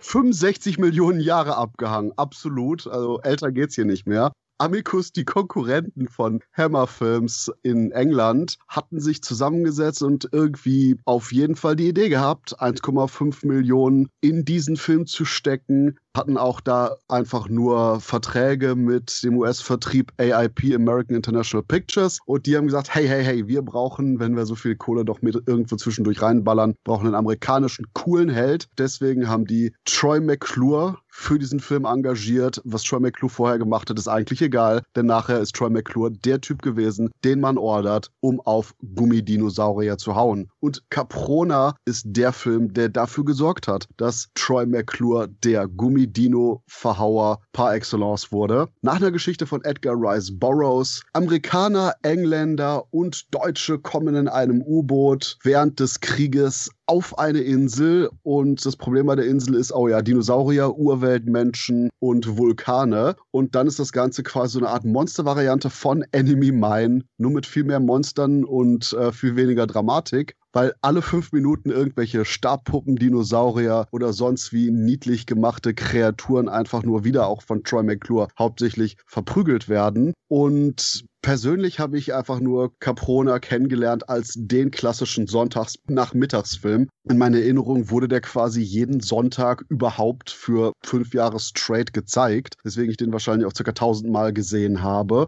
Und das Coole ist, dass der Regisseur Kevin Connor durchaus auch noch ein bisschen Fokus eben auf die Interaktion der Figuren setzt. Auf die Probleme, weil eben Deutsche, Engländer, Amerikaner im Krieg sind. Und wie gesagt, es ist nicht Enemy Mine, das war ein Scherz, aber geht in die Richtung auf jeden Fall. Und diese eben unsicheren Allianzen, die geschmiedet werden, gerade weil überall Dinosaurier und Urzeitmenschen rumlaufen, bringen so ein bisschen weitere Würze da rein. Der eigentliche Star des Films sind aber wirklich die Kreaturen, ist die Action, und ja, das ist der Punkt, weswegen der Film super ankam und in den folgenden Jahren eben Troy McClure und vor allen Dingen auch mit Kevin Connor wieder zahlreichen anderen Pappmaché-Dinos auf den Kopf gehauen hat. Persönlich finde ich der sechste Kontinent, auch von Amicus, der Film, der direkt danach von denen in diesem Stil gemacht wurde, noch ein Tick besser, was aber daran liegt, dass ja einfach auch Troy McClure da Peter Cushing an die Seite gestellt bekommen hat. Darf ich einen kurzen Einwurf machen?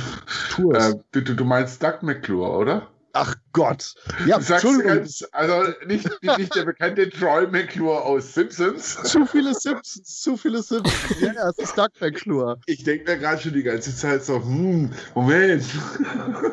Ja. Aber gut. Ja, doch, aber da sieht man mal wieder, wie Popkultur das Ganze schön verdreht. Ja, äh, liebe Leute, ich meinte natürlich Doug McClure, wobei ich den Film auch sehen würde, wenn Troy McClure da mitspielt. Aber auf jeden Fall, ja, Doug McClure war dann nachher mit Peter Cushing der sechste Kontinent, der quasi der erste Follow-up war. Und es gab auch noch Caprona 2, der aber auch irgendwie komisch war. Aber das ist auch der Punkt, weil Caprona selber als Film sich jetzt eigentlich sehr campy, sehr leicht anhört, aber trotz allem eine gewisse Dramatik und auch Schwere behält. Und gerade in den letzten 30 Minuten hier bei dem Film alles durchaus dramatischer wird. Und das finde ich auch eigentlich ganz charmant, denn trotz der Gummimonster, die überall rumlaufen, hat man das Ganze eben nicht so augenzwinkernd, hey, hey, hey, wir machen nur Spaß serviert, sondern ich sage jetzt mal gemein als richtigen Film. Und ich denke, das ist auch noch so ein großer Charmfaktor von Caprona, weil der eben nicht mit den Augenzwinkern so sehr reinhaut, dass man denkt, die Leute hätten Gehirnflattern. Deswegen Caprona ist extrem sehenswert und am besten im Double Feature mit der sechste Kontinent. Und mit Doug McClure.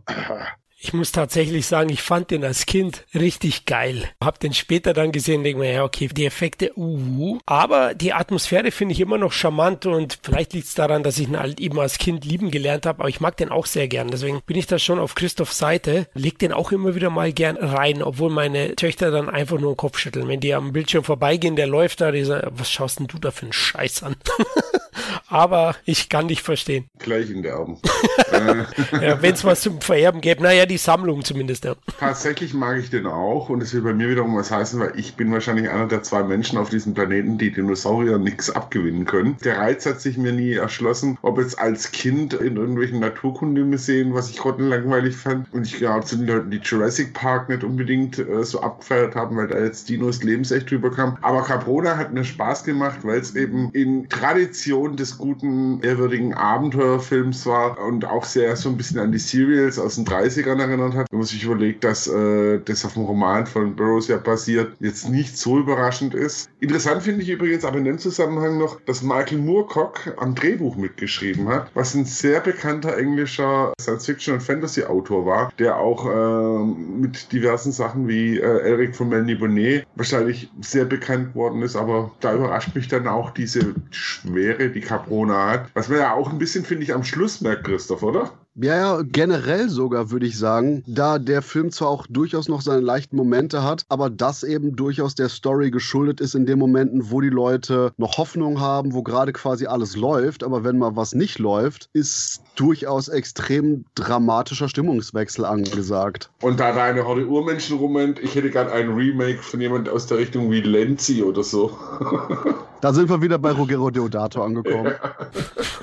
ja. Bei Deodato fällt mir nur der super Moment ein, wo die den Plesiosaurus erschießen und das nächste, was die machen, ist den kochen und zu servieren. Ja. Die haben ihn wirklich gegessen, yo. Oh Mann. Ja, aber die Kochscheiben sind ja erschwinglich und deswegen schon eine Empfehlung. Haben wir eine schöne Edition rausgebracht, ne, Christoph? Absolut. Und das ist auch ein Punkt, wo ich nochmal ein riesiges Ausrufzeichen, bevor ich es jetzt ganz vergesse, an das Poster hängen will. Denn ich glaube, es gibt kaum ein besseres Adventure-Movie with Monsters Poster als das von Caprona mit dem Titel The Land That Time Forgot. Wir haben U-Boote, T-Rexe, Vulkane, Pterodactylus, alles. Also riesiger Titelschriftzug, der quasi aus einem Berg rausragt. Super cool. Und auch noch eine Sache, PS, ganz charmant, dass das quasi eben ein Erster Weltkrieg und nicht ein Zweiter Weltkrieg-Film ist. Und da hat man dann quasi auch so ein paar Klischees und Probleme, die quasi der Zweite Weltkrieg und die Parteien damit sich bringen, übersprungen, weil man hier zumindest noch dann bisschen ambivalenter den verschiedenen Gruppen eingestellt ist, oder Khalil?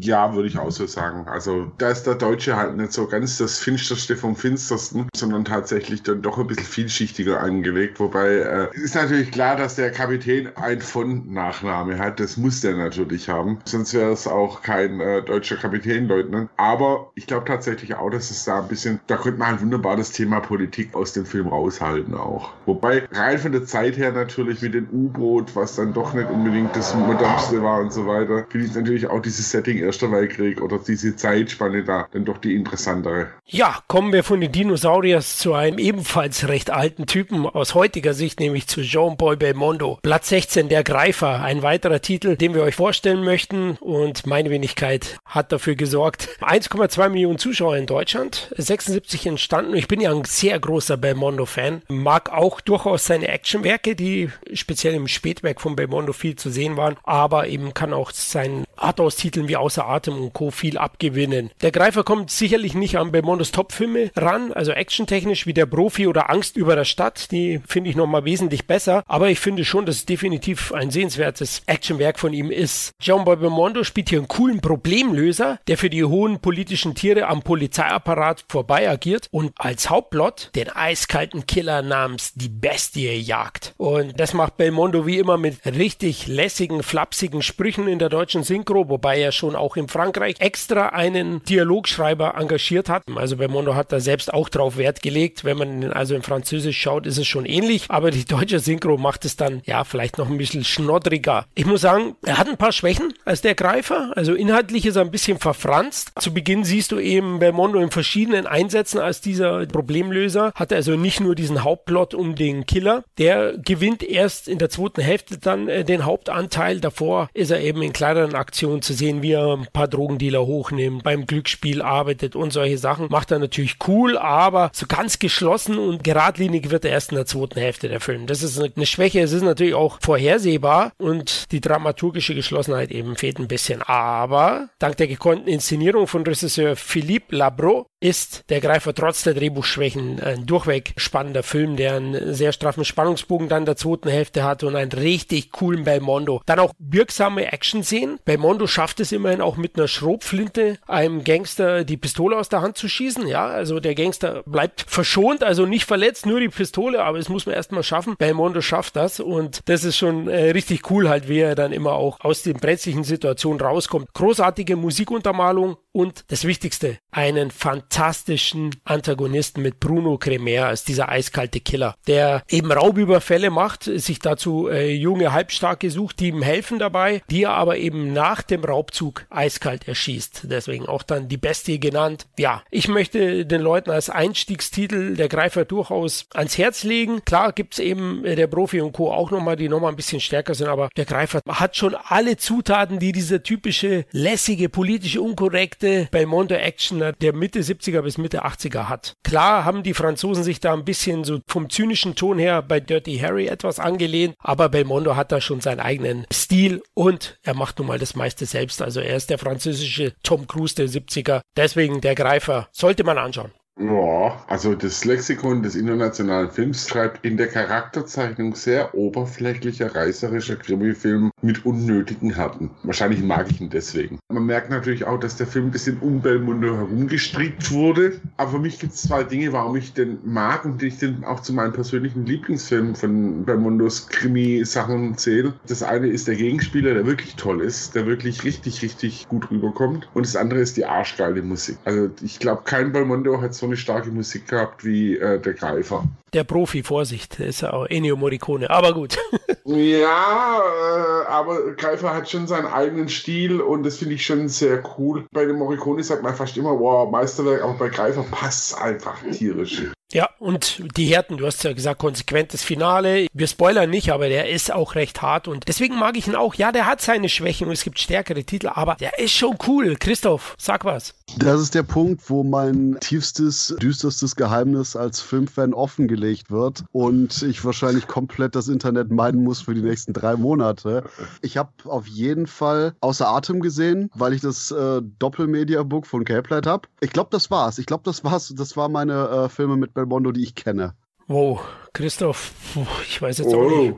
Ja, also wow. Bel Belmondo war immer so ein, ja, mache ich später. Mache ich später, mache ich später, mache ich später. Oh Mist, scheiße, das war vor 20 Jahren. Also ich, ich finde halt, es gab ja so ein paar so europäische äh, Schauspieler, die aus dieser Zeitspanne oder wo, ich glaube, so die Generation der 70er groß geworden ist. Also mit Alain Delon, Belmondo oder aus Italien dann ein Adriano Celentano. Wobei im Gegensatz zu einem Adriano Celentano konnte Belmondo halt echt spielen auch, fand ich. Ja, klar. Also äh, der ist auch vielseitig. In seinem absolut letzten Spätwerk, sage ich jetzt mal, na, der Löwe zum Beispiel kann ich empfehlen. Auch ein starker Film von ihm. Weil Mono kann wirklich auch gut schauspielern und hat er eine riesen Karriere hingelegt. Aber zu dem Zeitpunkt, Mitte der 70er, hat er seine Filme selbst produziert, hat sich hauptsächlich auf Action oder Actionkomödien festgelegt. Wurde dafür auch oft kritisiert, vor allem von der französischen Filmindustrie oder von den französischen Filmkritikern. Aber ey, das Zeug ist gut gelaufen und ich find's geil. Ja, ja ich werde mich da auch im Privat nochmal mit Big Daddy Florian treffen, damit er mich zum Belmondo-Mann macht. Also von daher, ich arbeite das, dran. Das hört sich irgendwie spooky an. Äh, muss ich schauen, dass ich da nicht dabei bin. Doch, doch,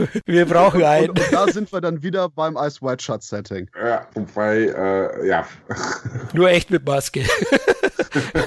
Eieiei. Okay, jetzt kommen wir zum nächsten Titel. Ja, Christoph, ich bin froh, da du den Film vorstellst, dass du jetzt nicht uns erzählen wolltest, dass du das oben nicht kennst. Also, Platz 15, dein Titel, das oben.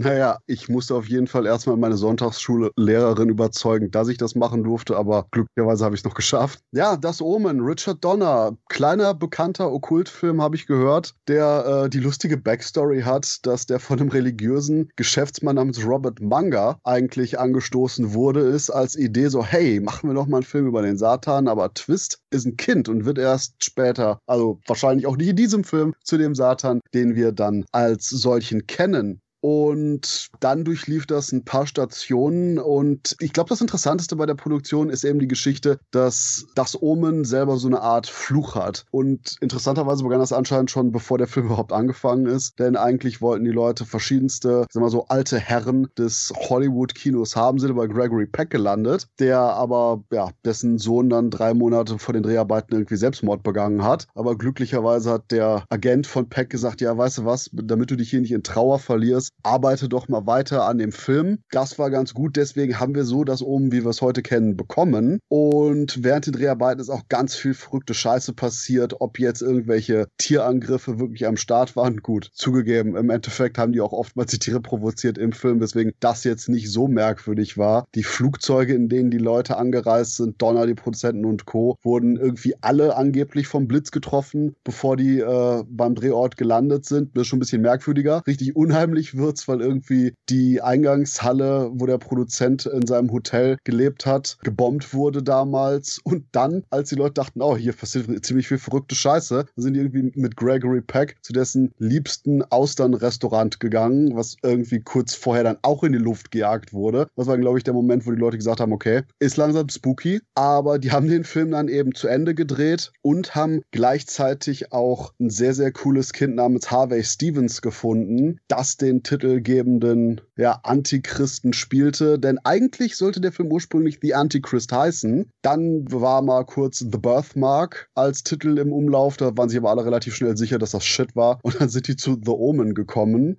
Und wahrscheinlich das schlimmste Ereignis bei der Produktion war dann der Grund, weswegen hier der kleine Harvey Stevens die Rolle als Satan überhaupt bekommen hat. Denn eigentlich war sich Regisseur Richard Donner gar nicht so sicher, hm, kann er jetzt auch so ein bisschen wild spielen? Und es gibt eine Szene im Film, wo eben Vater, Mutter und Klein Satan zur Kirche wollen und Klein Satan dann durchdreht, weil er nicht in die Kirche will. Und die Szene hat Richard Donner mit dem jungen Harvey geprobt und Harvey hat Richard Donner erstmal voll frontal in die Eier getreten. Und davon war Donner anscheinend so begeistert, dass er ihn dann besetzt hat. True Story. Und ja, das ist dann The Omen, denn als Story ganz klassisch muss man eigentlich The Omen erklären. Ich habe das Gefühl, dass The Omen, die Story von dem Film, quasi eine der popkulturell bekanntesten Filmhandlungen überhaupt ist, oder Kalle? Dürfte auf jeden Fall eine der bekanntesten sein, äh, was sicherlich auch daran liegt, dass natürlich der Film einige äh, Nachfolger mit sich gezogen hat und natürlich auch äh, kirchliche Dinge aufgegriffen hat, die man ähm, nachlesen konnte. So konnte man zum Beispiel die Zahl des Tieres 666 in der Bibel nachlesen, im, in der Offenbarung. Also in der Popkultur gibt es da auch jede Menge Referenzen, auch mit diesem Satanskind und ähnlichem. Und auch der Film hat einiges an Rip-Offs geschafft, was ja auch immer mal so ein Zeichen von Erfolg ist. Sie, der Exorzist und die Kindhexe, der in eine ähnliche Richtung fast schon geht, wobei der dann auch wieder einen Exorzisten anschlägt. Aber ich glaube, der Film hat auch so ein bisschen so einen Nerv der Zeit auch wieder getroffen. So dieses Vertrauen, was man in Institutionen verloren hat und, und dann kommt eben der Antichrist auf die Welt und also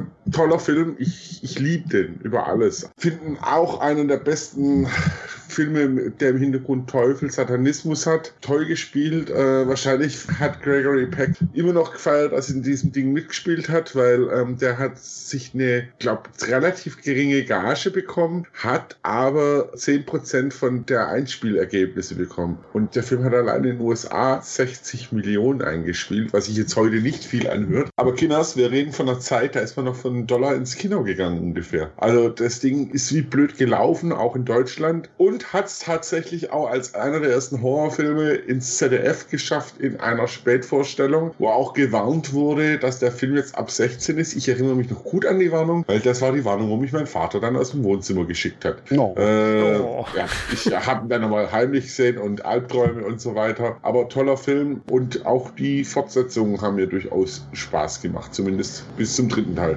Moment, hier muss ich noch mal kurz einhaken, denn ich glaube, äh, die Zuhörerinnen und Zuhörer schreien gerade schon den Podcast an, denn Jerry Goldsmiths Score von Das Omen hat einen Oscar bekommen, absolut zu Recht, denn abgesehen von diesem Klischee Kind, Satan, Todesfälle, Film, Gedöns, ist der Soundtrack von Goldsmith hier einfach nur legendär mit seinen Chorgesängen, mit seiner unheimlichen Stimmung. Ich finde es zwar immer noch ein absoluter Skandal, dass Goldsmith nur für diesen Film hier einen Oscar bekommen hat, aber der Soundtrack war absolut absolut fantastisch. Und äh, was ich sehr interessant finde, es gab drei verschiedene Enden für den Film. Das ursprüngliche Ende war, dass Gregory Peck seinen Sohn umbringt. Gregory Peck so, oh äh, Leute, ich habe gleich noch so ein Trauma. Du machst das jetzt, Gregory. Okay. Wurde dann gedreht. Das kam nicht so gut an. Dann gab es ein Ende, wo beide sterben. Das kam auch nicht so gut an. Und dann kam Variante Nummer drei, die jetzt absolut legendär wurde, wegen einem, wie sagt man noch so schön, Fourth Wall Break break ohne jetzt allzu viel zu verraten, für die zweieinhalb Leute, die es popkulturell noch nicht mitbekommen haben oder den Film noch nicht gesehen haben sollten. Die zwei Leute, die irgendwo in einem Stein in Deutschland leben, wahrscheinlich.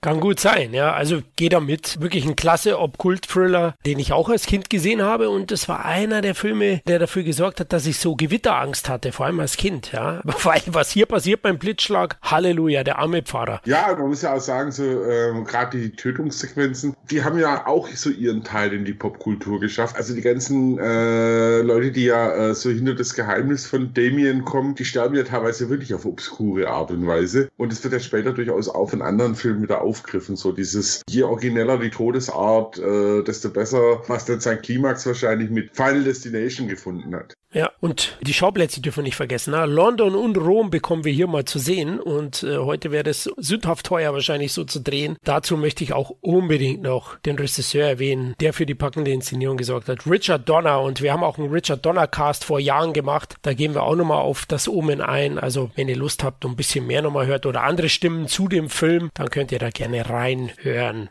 Übrigens auch lustig, da wir es mit Tierhorror hatten, dass für eine Szene, da fällt ein Goldfischglas auf den Boden, da wurden tote Sardinen verwendet, die orange angemalt wurden, weil Donner sich dagegen ausgesprochen hat, dass Tiere in seinen Filmen zu Schaden kommen. Ja, hätte er es mal bei den Italienern gelernt. Den Der Umschnitt zu Ruggero Deodato, Pussies. oh Gott. Also es wird hart. Running Jokes. Ja, aber es wird, ja. ja. ja, wir müssen mal wieder schnell weiter, merke ich schon.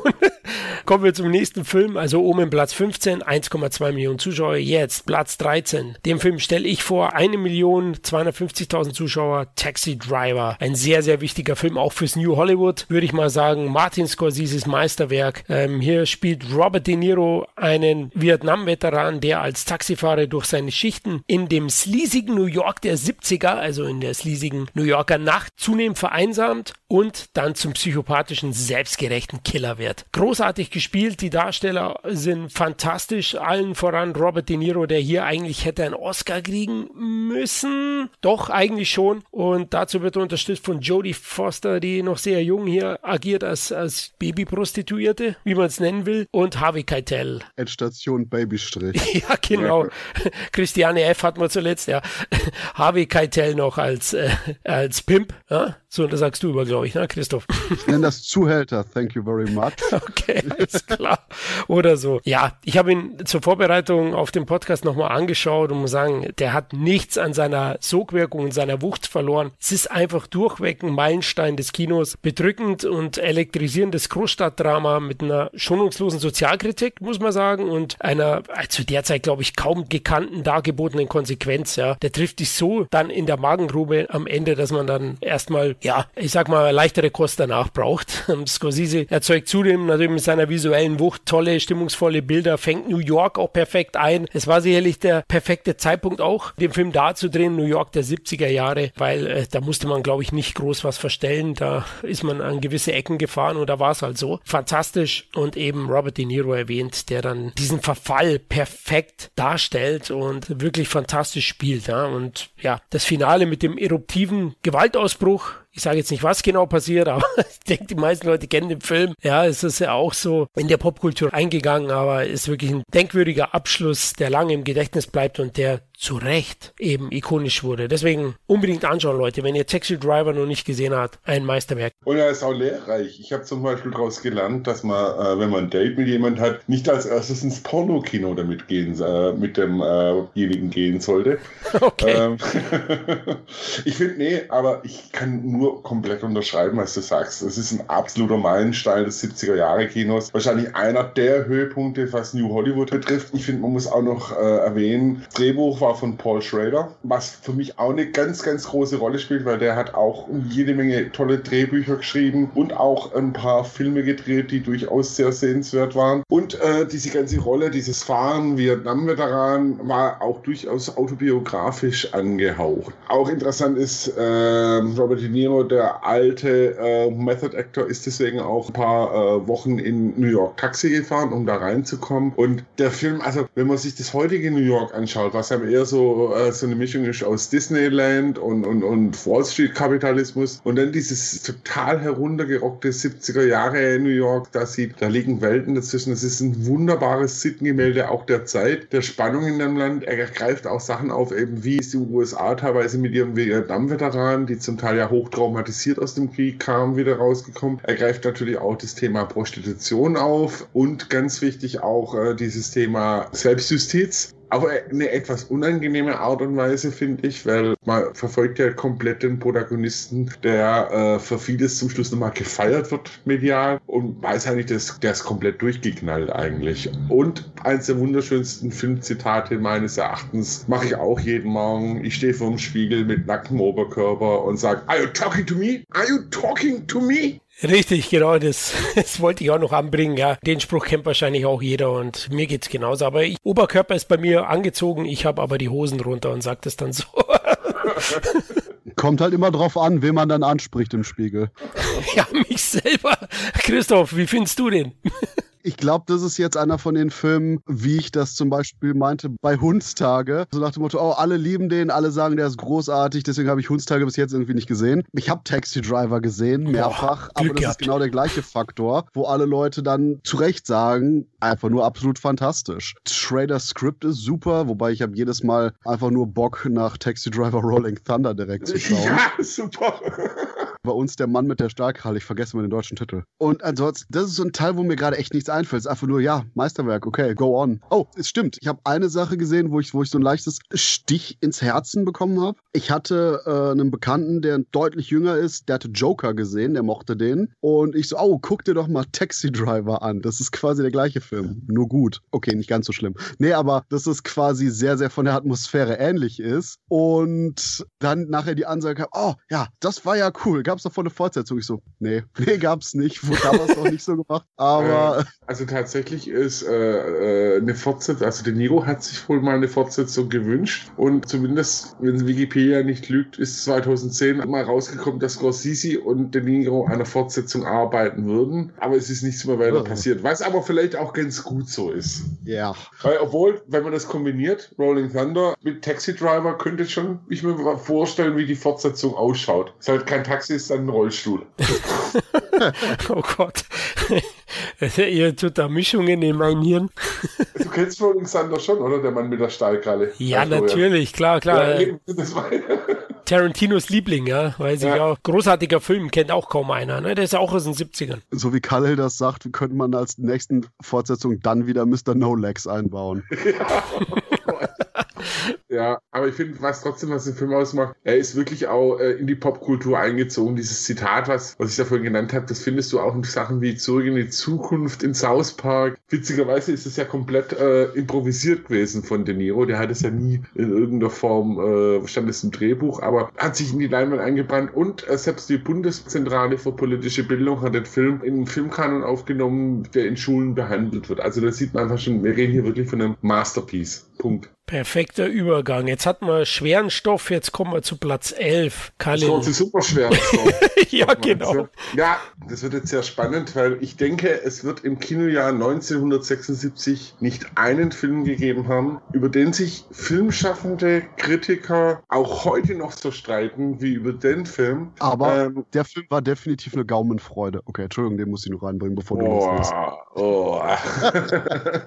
äh, und ein Film, der zensurhistorisch wahnsinnig interessant äh, ist. Die äh, Rede ist von Pier Paolo Pasolinis Die 120 Tage von Sodom. Der bei uns, glaubt, der ist, glaube immer noch indiziert bei uns, ne? Also bin mir jetzt nicht sicher, aber ich glaube, dass er noch indiziert ist. Zur Handlung ganz kurz. Fünf Männer, die nicht namentlich genannt werden, aber eine relativ hohe Position in der Gesellschaft haben, unter anderem der Fürst, der Bischof, der Richter, der Präsident, sind in einem nicht näher genannten Land in einem Schloss, wo sie zum einen sich etwas alternde Huren kommen haben lassen, plus jede Menge junger Leute, die eine auch nicht näher genannte Armee für die zusammengetrieben hat. Und was passiert ist einfach, dass diese jungen Leute über den Film weg gefoltert, missbraucht, vergewaltigt werden, bis zum äh, letzten des Klimax, in dem alle jungen Leute mehr oder weniger zum Schluss auf grausamste Art und Weise umgebracht werden. Was sich jetzt von meiner Erzählung vielleicht so ein bisschen anhört wie irgendein beliebiger B-Streifen, ist tatsächlich eine unglaublich intellektuell herausfordernde Allegorie auf den Faschismus, die äh, Pasolini da geschaffen hat, der, als er ins Kino kam, für Wahnsinnsaufsehen gesorgt hat, in zig Ländern verboten war. Bei uns war er auch zuerst beschlagnahmt, wurde dann aber tatsächlich äh, wieder freigegeben. Selbst in Frankreich hatte der ein X-Rating, was bei den Franzosen echt was heißen will. Ich halte es für ein totales Meisterwerk, weil er eben tatsächlich die Grausamkeit des Faschismus aufgreift und es auch richtig überbringt.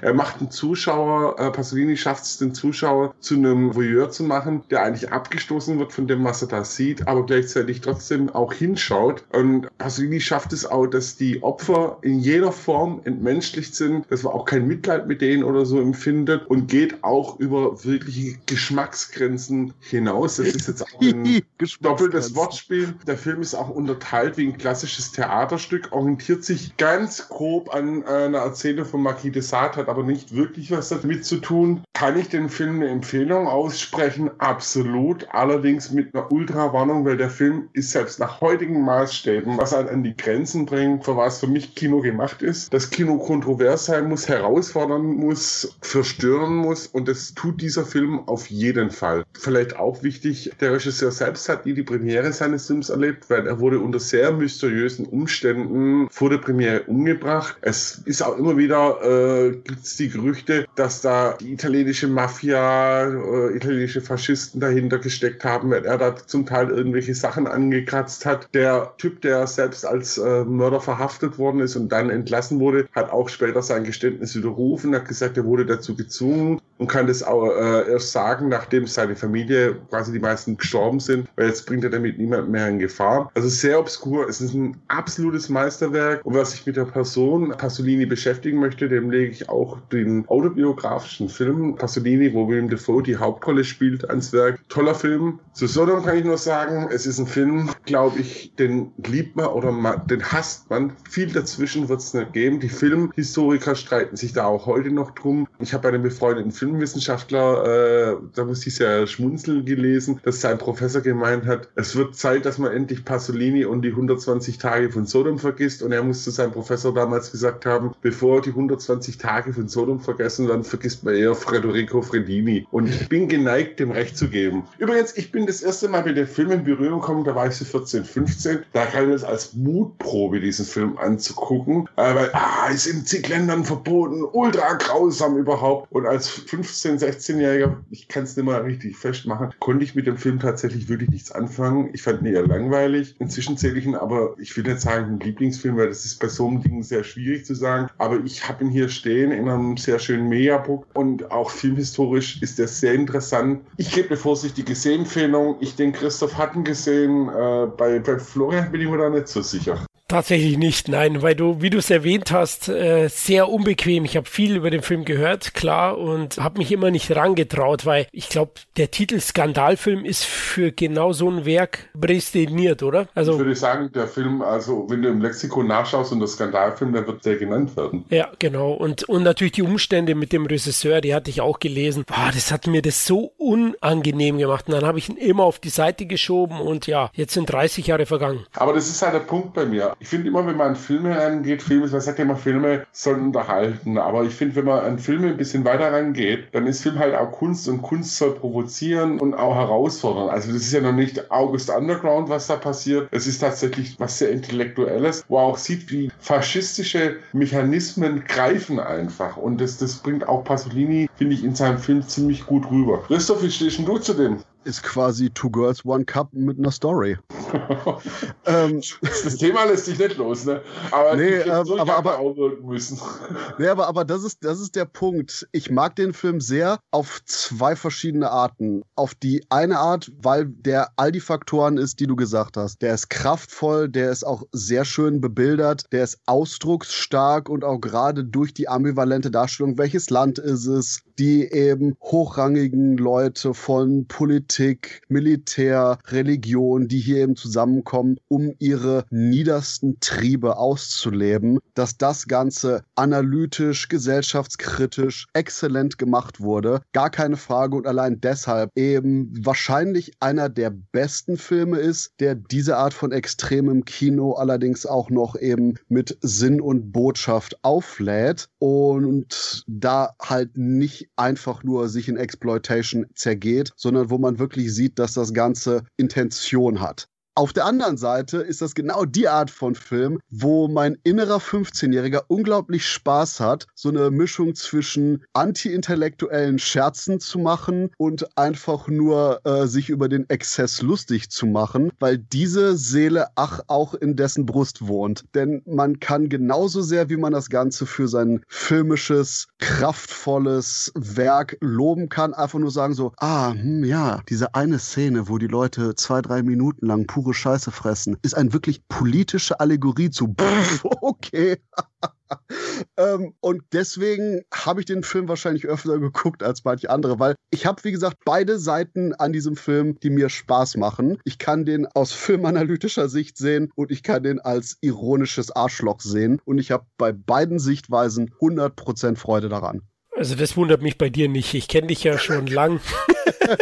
Äh, also das sollte man vielleicht mal in deinen Lebenslauf schreiben, so diese ich finde es halt spannend, dass der Film tatsächlich in meiner Jugend so rumgereicht worden ist, als Mutprobe tatsächlich. Wir hatten ja noch kein Internet, wir hatten auch sonst nicht viel. Aber wenn man eben nur vom Hören sagen irgendwie gehört hat, uh, und verbotene Zykländern und was da passiert und bla. Und du kriegst du so einen wirklichen Kunstfilm mit 14, 15, 16 reingedrückt, wo du eigentlich nur Fragezeichen hinterher haben kannst, bis auf eben die expliziten Szenen, die tatsächlich, muss man sagen, für die damalige Zeit auch ziemlich heftig, also die sind auch noch heute heftig. Äh, in Deutschland ist er auch, glaube ich, nicht schnittfrei ins Kino gekommen. Ich verstehe aber wirklich auch jeden, der sagt, das ist absolut nichts für mich. Aber die Diskussion hatte ich neulich mit einem anderen Film. Man muss trotzdem auch die, die Wichtung sehen, die der Film filmhistorisch einfach auch hatte und das, bis heute noch hat. Ja, es ist der Film, den man dann äh, subtil über den Tisch schiebt und sagt, hier, guck dir den an, wenn du keine Pussy bist. Und dann einfach nur wartet, bis der andere den gesehen hat. Sollte immer noch funktionieren heute, oder? Also in den 90er Jahren hat das funktioniert. Ja, ich stelle mir gerade vor, wie dann nachts eine WhatsApp aufklappt. Alter, bist du krank? nice. Nein, und ich finde den Film vor allem, ich meine, wir haben ja heute wirklich einige Sachen, die, die, die verstörend sind. Da gibt es so einen gewissen serbischen Film, äh, da gibt es einen Film mit, mit menschlichen Tausendfüßler, dann gibt es den Film. Leider den, nicht, leider äh, nicht, aber er heißt zumindest so. Ja, und dann, dann gibt es natürlich noch einen Film mit einer gewissen Pornobande, den ich übrigens tatsächlich sehr geil finde, aber keiner hat so, also ist so auch deprimierend einfach. Also der Film ist unglaublich deprimierend und bis zum Schluss auch in seiner Handlung konsequent und interessanterweise hat der Film auch von den äh, männlichen Hauptprotagonisten Protagonisten beim einen oder anderen tatsächlich die Karriere dann beendet. Wie gesagt, von mir eine Filmempfehlung mit einem gewissen Ausrufezeichen, macht mich aber nicht für eure Albträume verantwortlich. Von mir kommt eine komplette Filmempfehlung, macht mich ruhig für eure Albträume verantwortlich, ihr Pussys.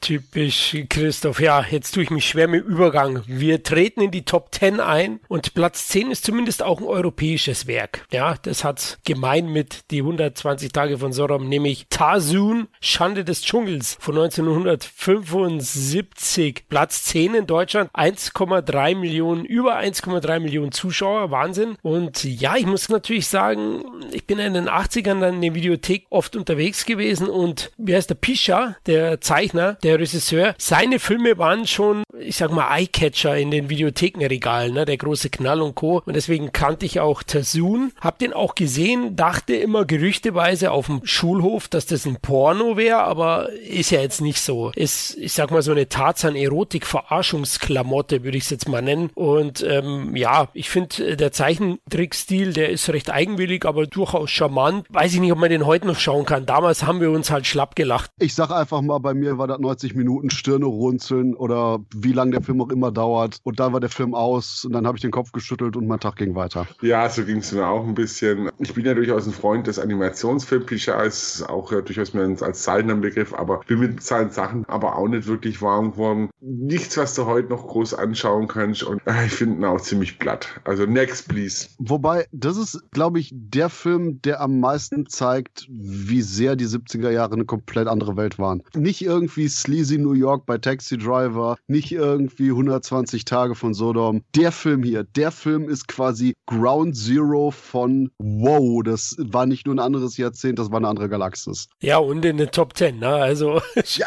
what the fuck? Unglaublich. Wie würde Alfred Hitchcock darüber denken? Naja, er kann drüber lachen. Du hast nur so einen Schuss.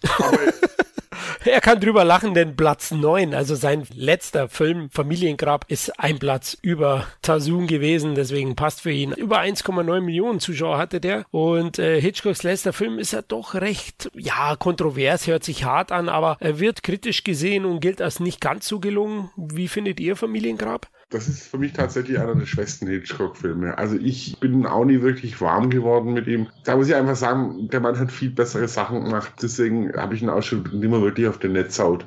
Ich weiß, ich habe ihn gesehen. Punkt. Ich habe keine Erinnerung mehr daran. Ja, ist bei mir auch ewig her, deswegen Details kann ich auch nicht nennen. Es ist halt eine Krimi-Komödie vom Ansatz her und klar, inszenatorisch hat er definitiv seine Momente, aber ich muss auch sagen, also ganz andere Hitchcocks habe ich halt dann im Kopf, ne? wie ihr auch. Ich sehe ihn auch als einer der schwächeren Werke. Trotzdem ist er sicherlich noch mehr als äh, überdurchschnittlich. das muss man schon auch sagen. Gut, kommen wir zum nächsten Titel. Oh, jetzt, also Familiengrab habt ihr nicht mehr im Kopf. Mal schauen, ob ihr die Schlacht um Midway noch im Kopf habt. Auch wieder ein Haufen Zuschauer im Kino gewesen. Und das war ja die Zeit, wo diese ganzen, ja, Antikriegsfilme, nee, eher Kriegsfilme eine Renaissance hatten. Zu der Zeit gab es ja dann einige Titel, so Mitte bis Ende der 70er. Steiner, das Eiserne Kreuz, die Brücke von Arnheim und Schlacht um Midway spielt eben auch in diesem Genre. Kann mich ehrlich gesagt auch nicht mehr erinnern. Die Starbesetzung ist schon groß. Für damalige Zeit natürlich besonders. Also Charlton Heston, Henry Fonda, James Coburn, Clanford und Richard Mitchum sind dabei, aber ich kann. Toshiro Mifune, bitteschön, ja. Ja, okay, den habe ich ausgelassen, weil ich so mit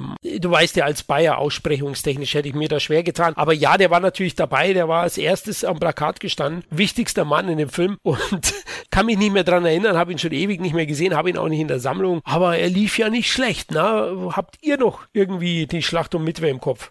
Also ich habe ihn auch gesehen, er steht auch hier rum, weil einfach das 70er Jahre Kino tatsächlich so mein Ding ist. Ich zähle auch zu den besseren Kriegsfilmen, wobei, wie gesagt, es ist für mich kein Antikriegsfilm, es ist eher ein Kriegsfilm, aber habe den auch schon ewig nicht mehr gesehen. Zum einen, weil so dieses Thema Pazifik, Zweiter Weltkrieg, man hat mich nie so gepackt. Und ich muss zugeben, ich war echt überrascht, wo ich die Kinocharts gesehen habe, dass der doch so weit vorne war. Wahrscheinlich, weil es einfach auch eine große Leinwandschlacht war. Auch witzig, was so in den Nebenrollen war. Ein Eric Estrada Estrada oder ein junger Tom Selleck. Also, ja. Und Christopher George auch wieder. Also allein die Besetzung, wenn man vielleicht das alte Hollywood-Kino mag, ist es doch eine Sichtung wert. 1,5 Millionen Zuschauer hat er in Deutschland. Das lief gut. Ich finde halt, was den Film für mich schwierig gemacht hat, das war, dass es halt so ein typischer Kriegsfilm war. Dass er so die Schrecken vom Krieg nicht wirklich gezeigt hat, sondern das alles auch ein bisschen so Hero, Hero, Amerika. Und das, das ist halt ein bisschen dünn, weil es zu der Zeit einfach auch schon bessere Filme gab, die äh, das Thema Krieg aufgegriffen haben. Aber ich schaue ihn vielleicht mal wieder an. Er geht ja, äh, doch, der geht auch 132 Minuten. Okay, dann gucke ich den auf jeden Fall vor Barry an. Aber wenigstens, ne, der Titel ist sehr prägnant, weil das ist eigentlich auch schon die Handlung des Films, also die Schlacht um Midway. da wisst ihr, was ihr kauft. Ich hatte mir Midway von äh, Roland Emmerich angeschaut und dann aus morbider Neugierde hatte ich mir danach Schlacht um Midway angeschaut. Ah. Und ich dachte, oh, ich brauche einen Film, wo ich das Gefühl habe, dass Menschen wirklich am Set waren. Und dahingehend Schlacht um Midway, ich weiß, was Khalil meint von wegen, der könnte noch so einen guten Schlag mehr Anti-Kriegsfilm sein. Aber gerade weil quasi jede einzelne Rolle wirklich von einem Star besetzt wurde, geht der eigentlich auch, finde ich, relativ schnell rum. Und du hast halt dieses klassisch 70s Big Budget Event Kino hier als Feeling. Und ich glaube, deswegen zog der auch noch so gut generell an den Kassen. Denn Krieg hin, Krieg her, der Film sah schon cool aus. Okay, ja, das war jetzt mal ein Plädoyer für den Film. Schön, Christoph. Okay, dann probiere ich es vielleicht auch nochmal. Khalil, ich leih mir bei dir deine Scheibe aus. Kommen wir zu Platz 7. Silent Movie. Mel Brooks war wieder unterwegs mit über 1,7 Millionen Zuschauern. Also es geht immer höher. Und den habe ich auch ewig nicht mehr gesehen. Es ist eine liebevolle Hommage an die alten Slapsticks-Stummfilme mit einem Mel Brooks in Topform. So hatte ich es damals in Erinnerung. Wie gesagt, lange nicht mehr gesehen, aber ich bin ein großer Fan von Mel Mel Brooks. Deswegen würde ich die Filme auch immer den Leuten empfehlen. Die kann man auch heute noch anschauen. Oder seht ihr das anders? Nee, ich mag den auch sehr. Ich finde es auch krass, dass es der unter die Top Ten geschafft hat. Ich meine, es ist ein Stummfilm der auch tatsächlich ein Guinness-Buch-Eintrag ins Rekorde geschafft hat, weil es ist kein reiner Stummfilm. Es wird einmal ein No gesprochen und zwar von der Pantomim-Ikone Marcel Marceau, als er eine Rolle ablehnt. Also jetzt wird da gar kein Wort gesprochen und die Zuschauer dann doch so lange mit einem, mit einem Stummfilm äh, also draufhalten, ist schon eine Kunst und, und zeigt, dass Mel Brooks wirklich einiges auf der Pfanne hat. Ich bin jetzt nicht der ultra riesige Mel Brooks-Fan, aber der hat mir da Spaß gemacht, auch wenn es doch schon eine Ecke her ist, dass ich ihn gesehen habe. Hier war das Gute, dass Stummfilm ist. Denn gerade bei verbalen Gags hat einfach nur Brooks nicht so eine große Trefferquote wie bei seinen Slapstick-Gags. Und ich denke, deswegen ist aber einfach nur das hier einer seiner besten Filme, weil er schlicht und ergreifend einige von seinen üblichen verbal-Karlauern einfach nicht anbringen kann und deswegen konsequent sich auf das konzentrieren muss, was er kann. Slapstick. Und deswegen, ja, Silent Movie ist ziemlich cool. Sehr schön, da sind wir uns ja einig. Gut, kommen wir zum nächsten Film. Platz 6 in den deutschen Kinocharts 1976. Ja, Bud Spencer hat es auch wieder geschafft. Mit seinem Kumpel Terrence hat er in diesem Jahr keinen in, in den deutschen Charts gehabt, keine Veröffentlichung, aber zumindest solo als Hector. Ritter ohne Furcht und Tadel. Und ich mag den, ja, weil der zur Abwechslung mal auch in der Ritterzeit spielt und auch ein Bud Spencer zeigt, der eine kleine Liaison mit einer Frau hat, hat schöne Kulissen, eine tolle Burg, ist auch recht aufwendig inszeniert und für mich wirklich ein unterhaltsamer Spencer-Streifen, den man definitiv schauen kann. Man muss halt Spencer mögen, oder? Klar. Ähm, hier sage ich einfach nur, ach Gott, der ist irgendwie so dazwischen. Zwischen genereller Mittelalterkomödie, die gut wäre, und genereller Bud Spencer-Komödie, die wahrscheinlich okay wäre. Und äh, äh, so ein bisschen träge, so ein bisschen okay, so ein bisschen. Äh, Spencer ist ja immer charmant, aber äh, bei mir ist so ein generelles Fazit namens Meh. Ach komm, die Strandschlägerei, hör auf, Mann, Christoph. Ja, äh, Zieh den Stock aus dem Arsch und komm.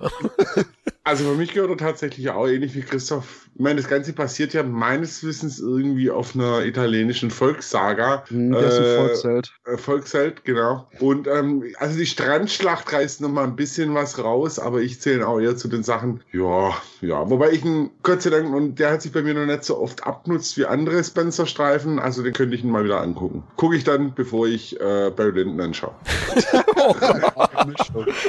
oh, geil, geiles Programm. Ja, aber das meine ich eben mit Abwechslung. Ne? ein bisschen andere ähm, Schauplatz auch mal. Deswegen meine ich mal ein bisschen anderes Setting. Und da finde ich, aus Abwechslungsprogramm ist er nicht schlecht. Kommen wir zu Platz 5. Also Hector 1,8 Millionen Zuschauer, Platz 5. Herr mit den kleinen Engländerinnen mit 2,5 Millionen Zuschauern. Das ist schon eine große Steigerung. Christoph, kennst du den? Ich habe ein riesiges Fragezeichen gehabt. Der Titel hört sich an wie etwas, das ich mir definitiv anschauen würde, aber ich habe hab keine Ahnung. Also ne, habe ich nicht aufgefrischt, kenne ich nicht. Herr mit den kleinen Engländerinnen kann ich als Aktion nur unterstützen, aber ansonsten fällt mir dazu nichts ein. Okay, ja, da muss ich wieder mal in die Bresche springen und den Engländern hinterherjagen. hab den damals im Fernsehen gesehen, ne? also auch nie jetzt bewusst in der Videothek oder so, der lief mal im Fernsehen und ähm, mag ja Eis am Stiel, so ein bisschen in die Richtung geht er, obwohl er eben schon ein Jahr zuvor bei uns gelaufen ist. Aus heutiger Sicht ist er sicherlich äh, nichts Besonderes mehr. Da geht es um so zwei Pariser Schüler, die im Abi durch Englisch gefallen sind und aus diesem Grund schicken ihre wohlhabenden Eltern die beiden nach England, eben um die Sprachkenntnisse aufzubessern. Naja, aber die haben nur Mädchen im Kopf und ja, der Titel gibt ja den weiteren Handlungsverlauf schon her. Mir hat er sehr, sehr viel Spaß damals gemacht. Ist alles harmlos, ne? Also aus heutiger Sicht, da wirst du jetzt nicht so viel sehen. Es sind ein paar nette, derbe Witze dabei, aber finde, zudem gibt es auch schon einen leisen Humor und auch ein paar melancholische Szenen. Deswegen, den kann man schon anschauen, aber man muss sich bewusst sein, was man da schaut. Ist eben aus meiner Sicht eben veraltet. Okay, ich habe gehört, harmlos, dramatisch. Ich habe letztens Hardbodies aus den 80s gesehen. Das ist quasi so meine Schwelle von Sachen, die ich bei Sex-Comedies gerade noch gerne retrospektiv schaue. Also ist wahrscheinlich hier eher äh, Hosenstall zu angesagt. Ja, also ich muss auch sagen, vielleicht schaue ich mal wieder an, bevor ich Barry Lyndon anschaue. ähm. Christoph war das wieder zweideutig. Hosenstall zu, auf wer, ich bin geil drauf, oder? genau, das, deswegen. Also von daher, ja, nee, also das hat mich jetzt nicht so angesprochen, so, ja, es geht dramatisch mit der Seele und wirklich Emotionen und man sieht nicht so viel und so. Christoph ist schon gerade beim nächsten Film. ja. Ich habe wirklich, es kommt selten vor, dass ich in einem, als wir diese Kinogeschichte äh, angefangen haben, also gut, ich bin ja ein wandelndes Lexikon wie ihr auch äh, und das meiste Zeug, was in dem Jahr kam, kenne ich. Ein paar Sachen oftmals, die keine Releases hatten, äh, vielleicht nicht. Aber da habe ich echt ein riesen Fragezeichen im Kopf gehabt. Also, wenn ich mal gesehen habe, dann echt so unterbewusst, dass ich ihn schon wieder verdrängt habe. Und es will bei mir, dass sich an jeden Scheißfilm erinnert, echt was heißen. Also ein bisschen Freizügigkeit seht ihr da schon, Christoph, also das nicht, aber. Das ist so bei 120 Tage von Sodom auch. Ja, deswegen. okay, okay. Ich halte mein Maul. Gehen wir weiter zu Platz 4. Ja, Christoph, das ist mal ein Beziehungsdrama, oder?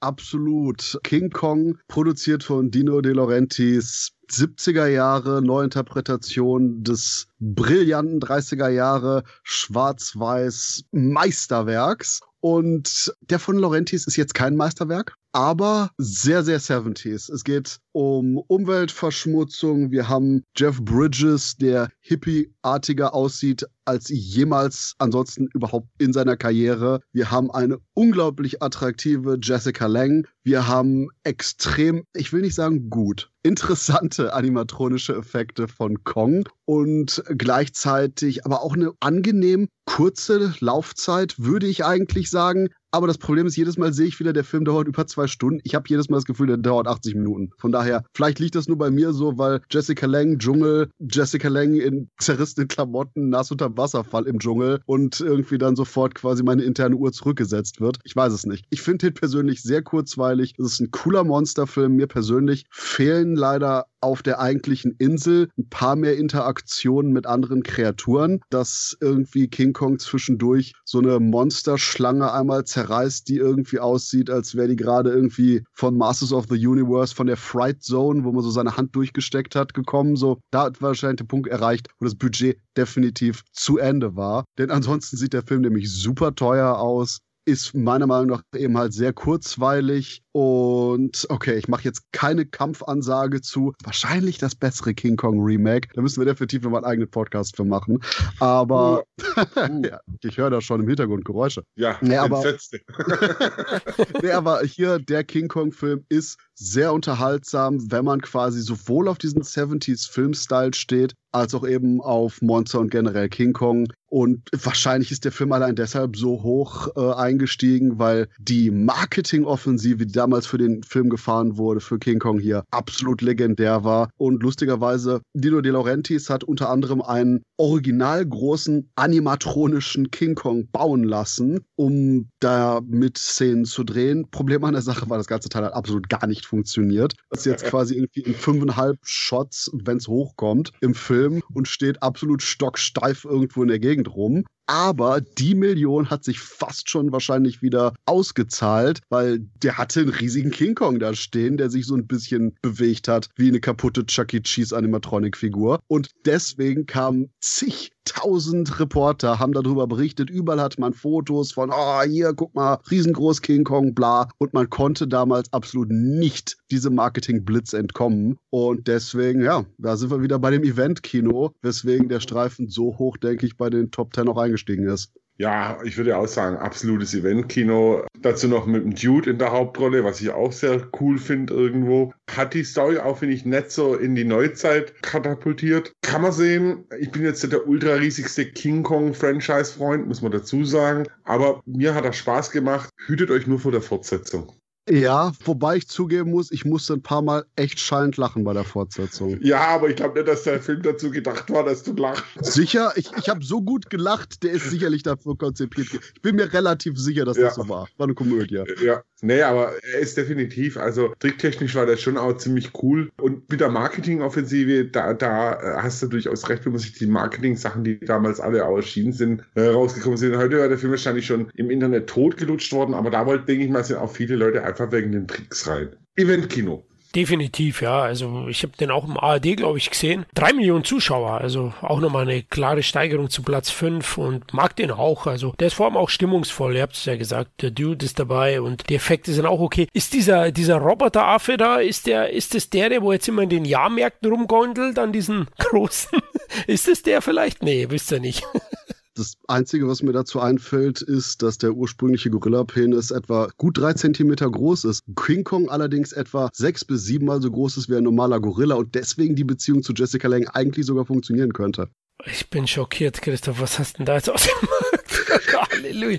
Ja, ja, ja, Fun Facts. Okay, sehr gut, sehr gut.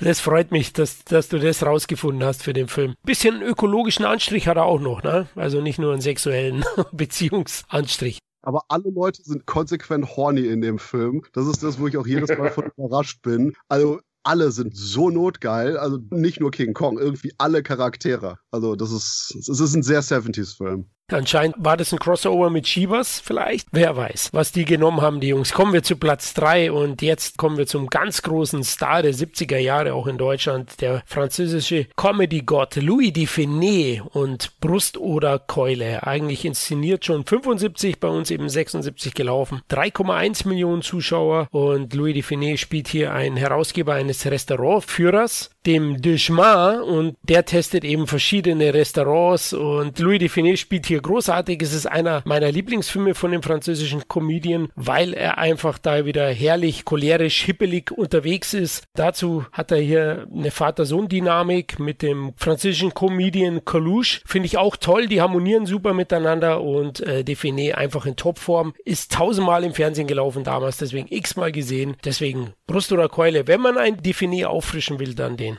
Ja, ich zähle den auch zu meinen persönlichen Lieblingen, auch eben wegen dem Spiel von Coluche und Louis Define, die eine wunderbar harmonisieren als Vater und Sohn. Aber ich mag auch diesen satirischen Ansatz, weil der ganze Film dreht sich halt über die französische Feinschmeckerküche plus äh, die Lebensmittelindustrie. Und der Film greift auch, finde ich, ein paar Themen auf, mit denen wir heute noch zu tun haben, mit industriell hergestellten Lebensmitteln. Wunderbar und ist wirklich ein toller Define-Film. Der hat den ja auch nach längerer Pause erst wieder gedreht, nachdem er gesundheitlich angeschlagen war. Aber macht unglaublich viel Spaß. Also und mit einem Schluss, wo man ziemlich schmunzeln muss, finde ich. Perfekt, ja, genau. Also ich finde ihn super. Ich habe ihn zuletzt jetzt bei Amazon gesehen. Amazon Prime hat den im Angebot. Christoph, du kannst endlich mal dein Filmwissen wieder erweitern. Oder kennst du den? Ich kenne den. Irgendwie ist das ein Film, auch wenn ich den nicht sonderlich mag. Töte die Hexe!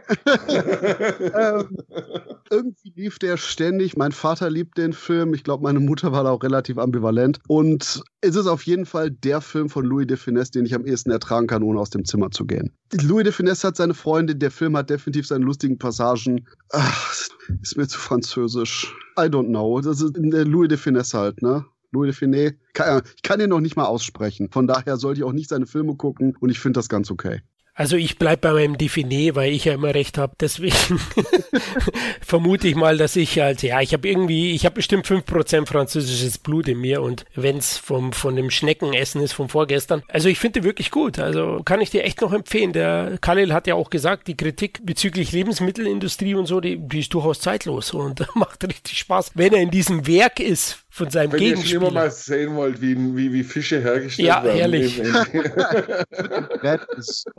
Oder Pasteten, ja. Also sehr schön finde ich halt, weil das tatsächlich auch dieses Kritiker-Ding aufgreift, was ja tatsächlich in heute Zeit von Google-Bewertungen und hast du nicht gesehen, noch viel, viel mehr eine Rolle spielt. Schon der Anfang, wo Tiffany als Frau verkleidet von den Kellnern nicht wahrgenommen wird, während sein Mitarbeiter hofiert wird, hoch 10, ist einer der Höhepunkte. Und natürlich das abgefragte Restaurant, wo er dann mal essen war, auch ein toller Höhepunkt. Und als er über einen Wirt stolpert, der wegen ihm dicht machen muss und der dann Tiffany erkennt und ihn zwingt, ein paar seltsame seltsame Dinge zu essen. Ich sag nur die Reaktion auf die Austern. ja, genau. Man könnte sagen, er hat Altersakne danach. ja. Oh Gott. Ja, herrlich. Also, macht echt Spaß. Köstliche Unterhaltung, Christoph. Christoph hat keinen Sinn für Humor, deswegen I don't like it. Christoph Geschmacksnerven liegen in anderen Präferenzen, wie wir jetzt festgestellt haben, nach 120 Tagen. So. Genau, man könnte quasi sagen, ich habe einen Scheißgeschmack. Wortwörtlich, ja. Gut, kommen wir zu Platz 2 und jetzt kommt ein richtiges Schwergewicht mit einer Flug über das Kuckucksnest. 1975 entstanden, hat er 76 eben fünf Oscars geholt und bei uns auch 76 gelaufen und jetzt sieht man schon anhand der Zuschauerzahl, wie viel mehr Leute der ins Kino gelockt hat. Brust oder Keule 3,1 Millionen Zuschauer. Einer Flug übers Kuckucksnest 6,4 Millionen Zuschauer in Deutschland. Unglaublich, also ein Riesenhit und das völlig zu Recht, oder?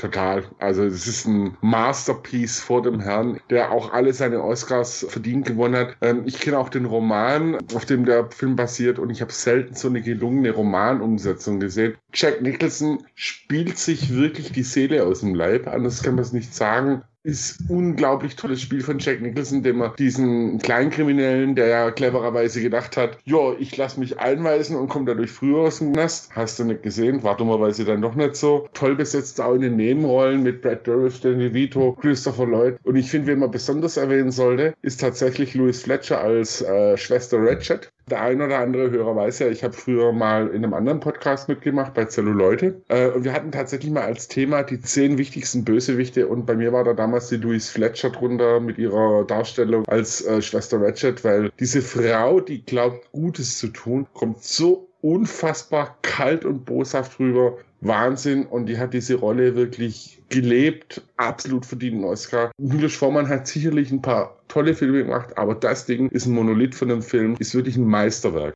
Da setze ich ein Ausrufezeichen dran und sage nur, hey, da ist sogar Michael Berryman mit dem Film. Und ein wahnsinniges tolles Plädoyer auch für Freiheit und Individualität kleine Randnotiz, der Film gehört sicherlich auch zu den Filmen, die dafür verantwortlich sind, dass ähm, die klinische Psychiatrie auch in so einen schlechten Ruf hat, weil viele Leute da tatsächlich so ein bisschen ihr Bild her haben. Ist es doch trotz toller Film und also äh, Leute, wenn ihr den nicht gesehen habt, dann bitte schaut ihn euch an, vor Barry Lyndon. Unbedingt. Also Milos Forman, der Regisseur, ja auch ein ganz großer, er legt hier ein Meisterwerk hin, da gebe ich euch absolut recht und schafft es auch perfekt, hier die Balance zu halten zwischen Humor und Tragik. Und äh, muss auch sagen, Pflichttitel für jeden. Ne? Er hinterfragt ja auch kritisch dann eben dieses System. Ja, wer ist ein Verrückter? Der Verrückte selbst oder die, die wo die Verrückten therapieren? Äh, stellt man sich ja öfters. Deswegen absoluter Sehbefehl, wie Khalil immer sagt. Absolut, absolut. Also ich habe, wo ich mal meine Top Ten, meine persönlichen Top Ten zusammengestellt habe, war der auch in der engen Auswahl, weil das ist so ein Ding, was sich nie wieder loslässt, wenn du es gesehen hast. Und wer den Film schon kennt und den Roman nicht gelesen hat, dann kann ich auch gleich eine Empfehlung hinterherjagen, lest den Roman. Der Roman ist komplett aus Sicht des Indianers geschrieben. Der Ken Casey hat auch, glaube außer dem Roman, glaube noch ein oder zwei Veröffentlichungen gemacht, aber ist absolut lesenswert. Ihr merkt schon, ich bin ein Riesenfan von diesem Film und ich wüsste auch nicht ein Ding, was ich an dem Film bemängeln würde in irgendeiner Form. Da passt wirklich alles und jeder Oscar, den der Film bekommen hat, auch wenn er starke Konkurrenz hatte, hat er absolut verdient. Nicholson hat nie wieder besser gespielt.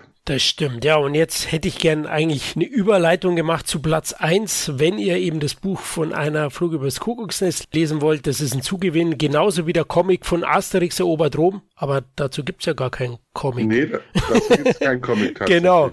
Aber tatsächlich kann man da die wunderbare Überleitung mit dem Passierschein A38 haben.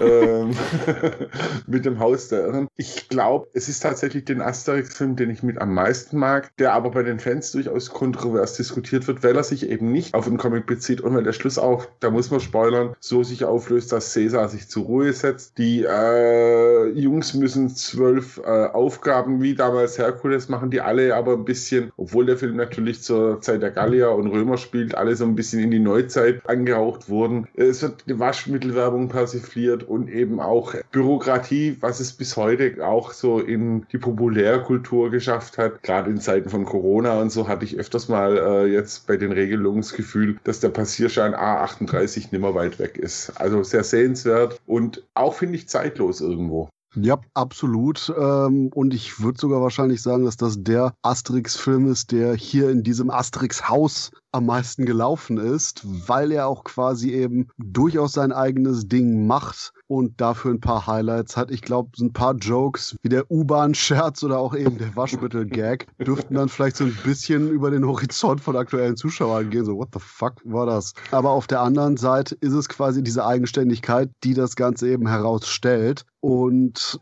besser macht als bei vielen, wo man versucht hat, eine von den Comics eben auf Spielfilmlänge hier und so zu wursteln und ja, deswegen Asterix erobert Rom. Ich kann gut verstehen, warum der so gut ankam, weil es ist wirklich ein Film, bei dem eigentlich jeder Spaß haben kann. Kinder haben genug Unterhaltung mit Slapstick, Komödien, Elementen und Co. Die Eltern werden mindestens genauso viel lachen durch die ganzen gesellschaftskritischen Elemente. Und das kommt sich aber interessanterweise auch nie ins Gehege. Und deswegen echt schön gemachtes Teil, exzellenter Film. Und es kommt sogar eine Disney-Hommage drin, kurz vor. Ganz kurz, da ist später wieder rausgeschnitten worden. Für mich ist das natürlich mein Lieblings-Asterix-Film. Es liegt schon an der bayerischen Synchro, die es in Deutschland gibt. auf der, auf der Kinowelt-DVD damals zumindest, da musste ich immer schmunzeln. Geh, Obelix, hol mir die Schwammerl, sagt er dann Asterix bei dem Wettlauf. Ähm, herrlich, aber ja, ihr habt ja alles erwähnt. Also von Pontius zu Pilatus, perfekter Behördenirrsinn ist, glaube ich, nie treffender äh, durch den Kakao gezogen worden. Ja, Systemkritik auf Gallisch sozusagen. Perfekt. Also ich liebe den auch und schaue den auch immer wieder mal an. Die anderen Asterix, ja, Asterix und Cleopatra mag ich, glaube ich, noch ganz gern. Bei den anderen habe ich so, ja, so ein bisschen Probleme. England Also, also ich war tatsächlich einmal in der Sneak Preview äh, zu einem Asterix, ich weiß aber auch nicht mehr welcher es war. Und da als ein Vogel vorkam, der irgendwie SMSX oder so hieß, das war dann der Moment, wo wir die Sneak Preview verlassen haben, weil ich mir gedacht habe, nee. Und das waren die Wikinger. Der, die Wikinger. Und das Schlimme war, wir hatten damals die Wahl zwischen A und B-Kino. Im B-Kino wäre Zuzi gelaufen, ein südafrikanisches Drama, was wirklich ziemlich toller Film ist. Und wir Trottel, wir haben Asterix erwischt, der echt schlecht war. Wobei, bist du ernsthaft gegangen? Weil der Film, der ist am Anfang echt nervig mit den Wikingern, aber der fängt sich massiv im Laufe des Films. Okay, ich bin da tatsächlich gegangen, weil die ersten 20 Minuten waren für mich nicht zum Aushalten. Ja, ja, das ist leider echt das Problem. Das erste Drittel ist Shit, aber leider war genauso sehr das erste Drittel von der Vorlage von den Comics Shit, weil genau die gleichen Jokes auch im Comic waren. Und da haben die mehr oder weniger einfach nur safe gespielt und ja, wie gesagt, das Comic bei den Wikingern auf die Leinwand gebracht. Interessanterweise danach, wo die sich mehr Freiheit nehmen, um das Ganze ein bisschen cineastischer, ein bisschen größer zu machen, gewinnt der Streifen deutlich. Also von daher, falls du irgendwann mal Muße haben solltest, da doch so durchzupowern, am Ende ist ein, zumindest eine Goldmünze am Ende des Regenbogens. Okay, ich schaue ihn vor Berlin an. Wird jetzt schon den ganzen Tag geplant, Jung. Was interessant noch ist, also wir alle loben jetzt hier Asterix erobert Rom und auch in Deutschland fast 7,2 Millionen Zuschauer. Trotzdem hat es bis 1985 gedauert, bis der nächste Asterix-Film ins Kino kam. Sieg über Cäsar. Also unglaublich. Damals hat man noch auf Qualität geachtet. Ja, ich glaube, das hat auch ein bisschen was äh, damit zu tun tatsächlich, wie äh, so die rechte Lage bei Asterix grundsätzlich sind. Ich meine, das ist ein, also Asterix-Comics sind ja schon ein großes französisches Denkmal und äh, deswegen ist es ja auch immer, wenn neue Asterix-Comics äh, äh, erscheinen, so epochal, neuer Asterix-Comic und so weiter. Ich müsste mal nachschauen, wann Goscini gestorben ist, ob es damit vielleicht nochmal zusammenhängt, glaube ich zwar jetzt aber nicht, aber die schauen da schon, die haben schon ein bisschen den Finger immer auf den Rechten drauf. Okay, na gut, das ist mir jetzt nur aufgefallen. Na, neun Jahre hat es dann gedauert, bis wieder einer kam. War durchaus ungewöhnlich, wobei Cleopatra, Asterix und Cleopatra ist ja auch von 68. Ne? Vielleicht haben die einfach so lange gezeichnet. Gut, dann sind wir mit den Top 10 durch und jetzt würde ich sagen, tun wir noch ein paar Titel kurz erwähnen, die es knapp nicht reingeschafft haben in unsere Liste. Habt ihr da das ein oder andere Schätzchen? Ja, also bei mir wäre es tatsächlich auch ein Film, der es nicht in die Top 10 geschafft hat, wo ich bis heute auch auf einen adäquaten DVD-Release äh, hoffe. Lipstick, AK, Eine Frau sieht rot, ist ein Rape and Revenge-Drama äh, mit Margot Hemingway und Chris Sarandon in den Hauptrollen. Ein schon dezent faschistoid, also bei diesem Selbstjustiz-Ding ist natürlich immer so ein gewisser faschistoider Unterton natürlich drin, ist da genauso der Fall. Ich finde ihn aber ziemlich abgefahren, auch wegen einer ziemlich strange klassischen Musik, die der Film hat und auch einer ziemlich beklemmenden Stimmung. Auch ein Film, der mir spontan noch einfällt, der aussehenswert war, weil es auch Effektkino war, war Die Hindenburg, was die Geschichte von dem Zeppelin, die Hindenburg erzählt, der ja in New York in Flammen aufgegangen ist, allerdings ein bisschen sich, sagen wir mal, das Ganze in eine Agentengeschichte reinpackt. Kann man sich anschauen, zumal die Aufnahmen dann auch mit filmhistorischen Aufnahmen gemixt sind. Bis heute habe ich deswegen auch ein Trauma, was Zeppeline betrifft, wie ich neulich gemerkt habe, als ich im Zeppelin-Museum war. Was haben wir noch? Unbestechlichen natürlich noch. Ziemlich toller Film äh, über Watergate. Ich mag solche Polit-Thriller. Absolut sehenswert, definitiv. Dann natürlich die Sklavenhölle der Mandingos. Nein, den habe ich nicht gesehen. Aber wenn ich ihn tatsächlich noch erwähnen möchte, und dann wäre ich auch damit durch, den habe ich tatsächlich auf keiner Liste gefunden. Das ist ein deutscher Coming-of-Age-Jugenddrama-Film von Hark Baum. Äh, Modsee ist Nordsee. Toller Film, der diese 70er Jahre deutsche Autorenkino atmet. Allerdings bekommt man die DVD nur noch zu Mondpreisen. Ist aber absolut sehenswert. Wenn ihr den mal in der Krabbelkiste seht oder im Fernseher kommt, mitnehmen, anschauen, ist sehenswert. Das wären jetzt so meine Honorable Mentions. Christoph, was sind deine Horror-Mentions? dann steige ich natürlich gleich mal ein mit der Slavenhölle der Mandingos, oh der eigentlich nicht ansatzweise so exploitativ ist, wie der Titel das sagt, weil es eigentlich quasi eher ein Drama ist von eben dem titelgebenden schwarzen Sklavenkämpfer, der so eine Mischung aus, ah, fuck yeah, endlich kriege ich hier ein bisschen Ansehen, weil ich den anderen auf die Fresse hau. Und, hm, shit, eigentlich spiele ich damit der äh, rassistischen Gesellschaft ja voll in die Hände. Damit schwankt, wir, wir haben Pam Greer in der Rolle, auch immer super super und dahingehend, das ist einer von den Filmen, der in Deutschland mal wieder deutlich ja, reißerischer angepriesen wurde, als quasi er eben eigentlich war. Er hat durchaus so seine Blaxploitation nie Elemente, aber die deutlich heruntergespielt werden im Gegensatz eben zu dem zeitgenössischen Dramafaktor etc. und halt hier und da durch den Hintergrund mit den Sklavenkämpfen eben ein bisschen Action hat und das Ganze dann so ja auch in einem leichten Action-Finale mündet, aber es hält sich definitiv die Waage mit Dramatik, mit Action und Co. Und wie gesagt, ist nicht ansatzweise leider so reißerisch, wie der Titel das vermuten lässt. Und äh, wo wir gerade dabei sind, von nicht so reißerisch, wie der Titel das vermuten lässt, da würde ich jetzt New York antwortet nicht, aka The Ultimate Warrior, ins Feld führen. Einen frühen Endzeitfilm. Ja, das ist leider genau.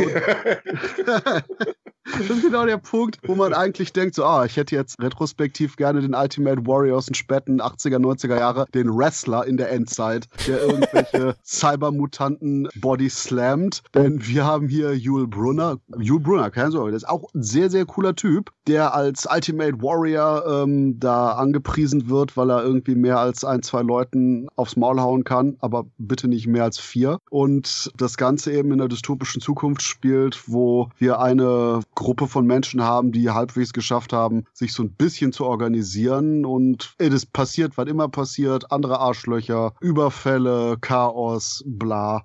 Und leider ist der Film, wenn man aus heutiger Sicht sagt, boah, die 70er Jahre Filme waren ja mal ein bisschen dröger, ich glaube, dann meint man The Ultimate Warrior, denn konzeptionell ist ja eigentlich alles drin, was so einen richtig coolen postapokalyptischen Actionfilm ausmachen würde. Das würde ist hier das Problem, weil ich denke, wenn man den Film zusammenschneidet auf 60 Minuten, hätte der ein gutes Pacing, eine gute Struktur geht leider deutlich länger, hat aber leider nicht viel mehr zu sagen oder zu tun. Und der Rest ist so ein bisschen warten auf die nächste 70er Jahre Saloon-Style-Schlägerei, wo Hugh Brunner wahrscheinlich im Geiste immer noch mit Westernhut irgendwelchen Leuten Scheitel ziehen darf. Und das war's. Ich habe keine, keine verdammte Ahnung, warum der Film mal indiziert war, aber äh, vielleicht bin ich auch einfach nur über die Jahre zu sehr abgehärtet geworden, aber das ist einer von den Streifen. Er ist interessant, gerade wenn man Endzeitfilme mag, aber ansonsten ja.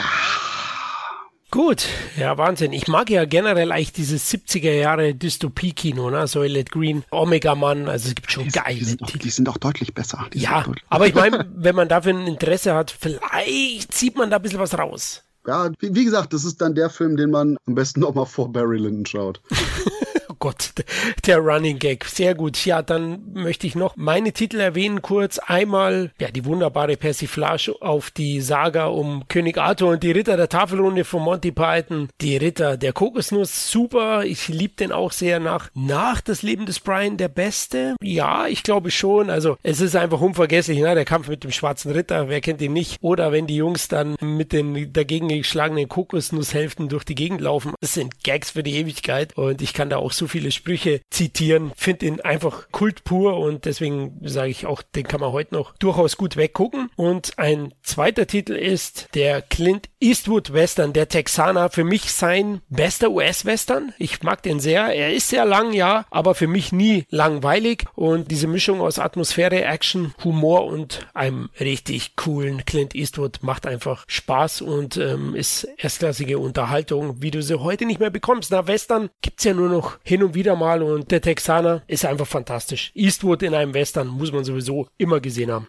Gut, sind wir fast durch. Ich glaube, einen wollte ich noch kurz erwähnen, nämlich die Fortsetzung von French Connection, der Film, der ja mit Oscars gewürdigt wurde. Und French Connection 2 hat zwar einen anderen Ton, ja, tonal ist er dann wesentlich actionlastiger und spielt dann auch in Frankreich, in Marseille. Also Gene Hackman, Inspector Doyle, muss das französische Drogendezernat unterstützen, um den Drogenbaron aus dem Original, der entkommen ist, endgültig zu fassen. Und er hat wirklich sehr, sehr gute Action-Momente. Ist, ja, ich würde fast sagen, etwas moderner inszeniert, geht schon mehr in die die Richtung 80er als der erste. Ich mag den ersten auch wahnsinnig gern, aber ich würde sagen, also French Connection 2 ist eine gelungene Fortsetzung, die man definitiv schauen kann. Lustigerweise hatte ich damals irgendwie so eine Mischung aus Thomas Milian, Italo-Crime-Filme und frühen 80er-Jahre-Filmen. Zum ersten Mal French Connection 1 und 2 hintereinander geschaut. Bei French Connection 1 war ich so, so ein bisschen so, uh, hm, äh, what? Aber interessanterweise gerade deswegen, weil Teil 2 deutlich mehr konventioneller ist, mochte ich den dann mehr. Das hat sich über die Jahre auch nicht geändert. Aber zumindest mag ich jetzt Teil 1 deutlich mehr, nachdem ich das irgendwie ein bisschen besser einsortieren kann. Aber ich denke, wie du schon so schön sagst, Teil 2 ist mehr actionreich und geht auch viel mehr in die klassische 70er Jahre Action-Filmrichtung, die Titel wie Dirty Harry und Co. da eingeschlagen haben.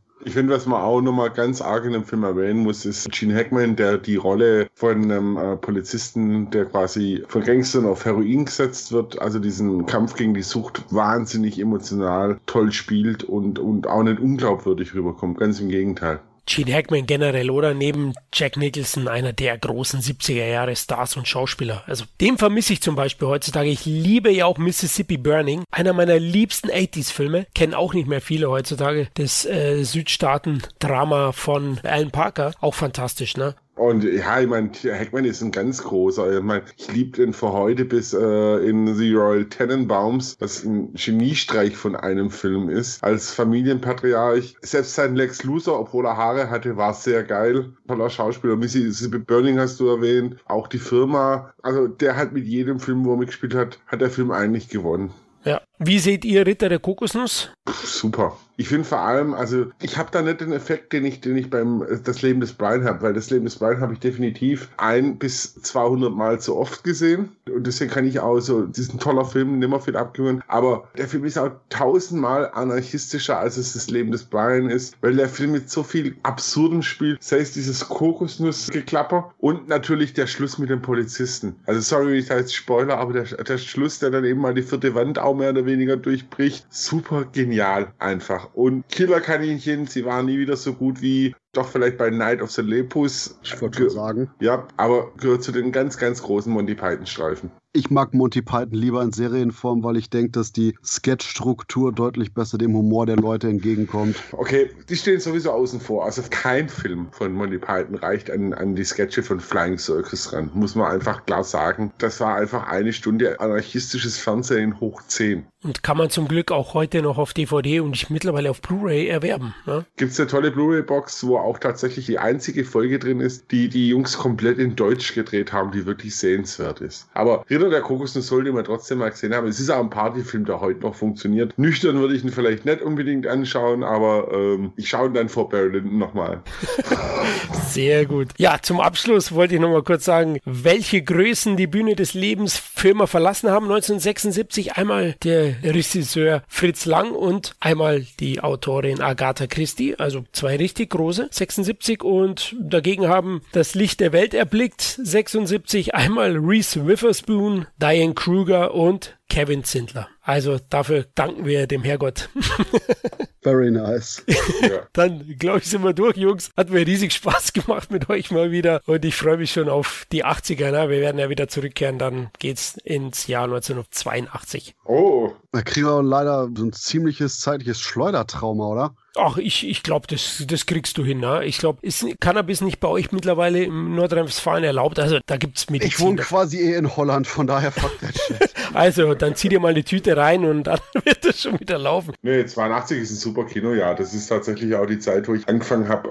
Äh, ich hatte es ja mal erwähnt, dass, dass ich neben dem Kino gewohnt habe in jungen Jahren. Und es war so die Zeit, wo ich tatsächlich 82 kommt hin, wo ich angefangen habe, auch regelmäßig ans Kino zu gehen. Und teils mit elterlicher Aufsicht, teils mit, meine Eltern haben Streit, wollten Sex haben und haben mir Geld fürs Kino gegeben. Aber da freue ich mich schon jetzt drauf. Ui, da freue ich mich auch auf deine Anekdoten. Das, das klingt interessant, also auf jeden Fall. Bei mir war es ein bisschen später, 82, naja, ich glaube, Wiederaufführung von Krieg der Sterne habe ich da gesehen als Kleiner. 82, das war so mein erster Kinogang. Aber kommen wir dann in dieser Folge dazu. Ja, liebe Hörerinnen und Hörer, wenn euch der Podcast gefallen hat, dann würden wir uns sehr freuen, wenn ihr euch bei uns meldet. Hierzu könnt ihr über unsere Social Media Kanäle oder unsere E-Mail-Adresse wurfisblog.yahoo.de Kontakt zu uns aufnehmen. Auch würden wir uns wieder freuen nach dem Motto Liken, Teilen, Liebhaben, helft für andere besser sichtbar zu werden, damit unsere CT-Familie noch größer wird. Also, macht's gut, bis zum nächsten Mal. Ciao. Servus. Und noch viel Spaß beim Barry Lyndon Filmmarathon. Sin Entertainment Talk, der Podcast des Entertainment Blogs. Mehr Fan Talk über Filme und Serien.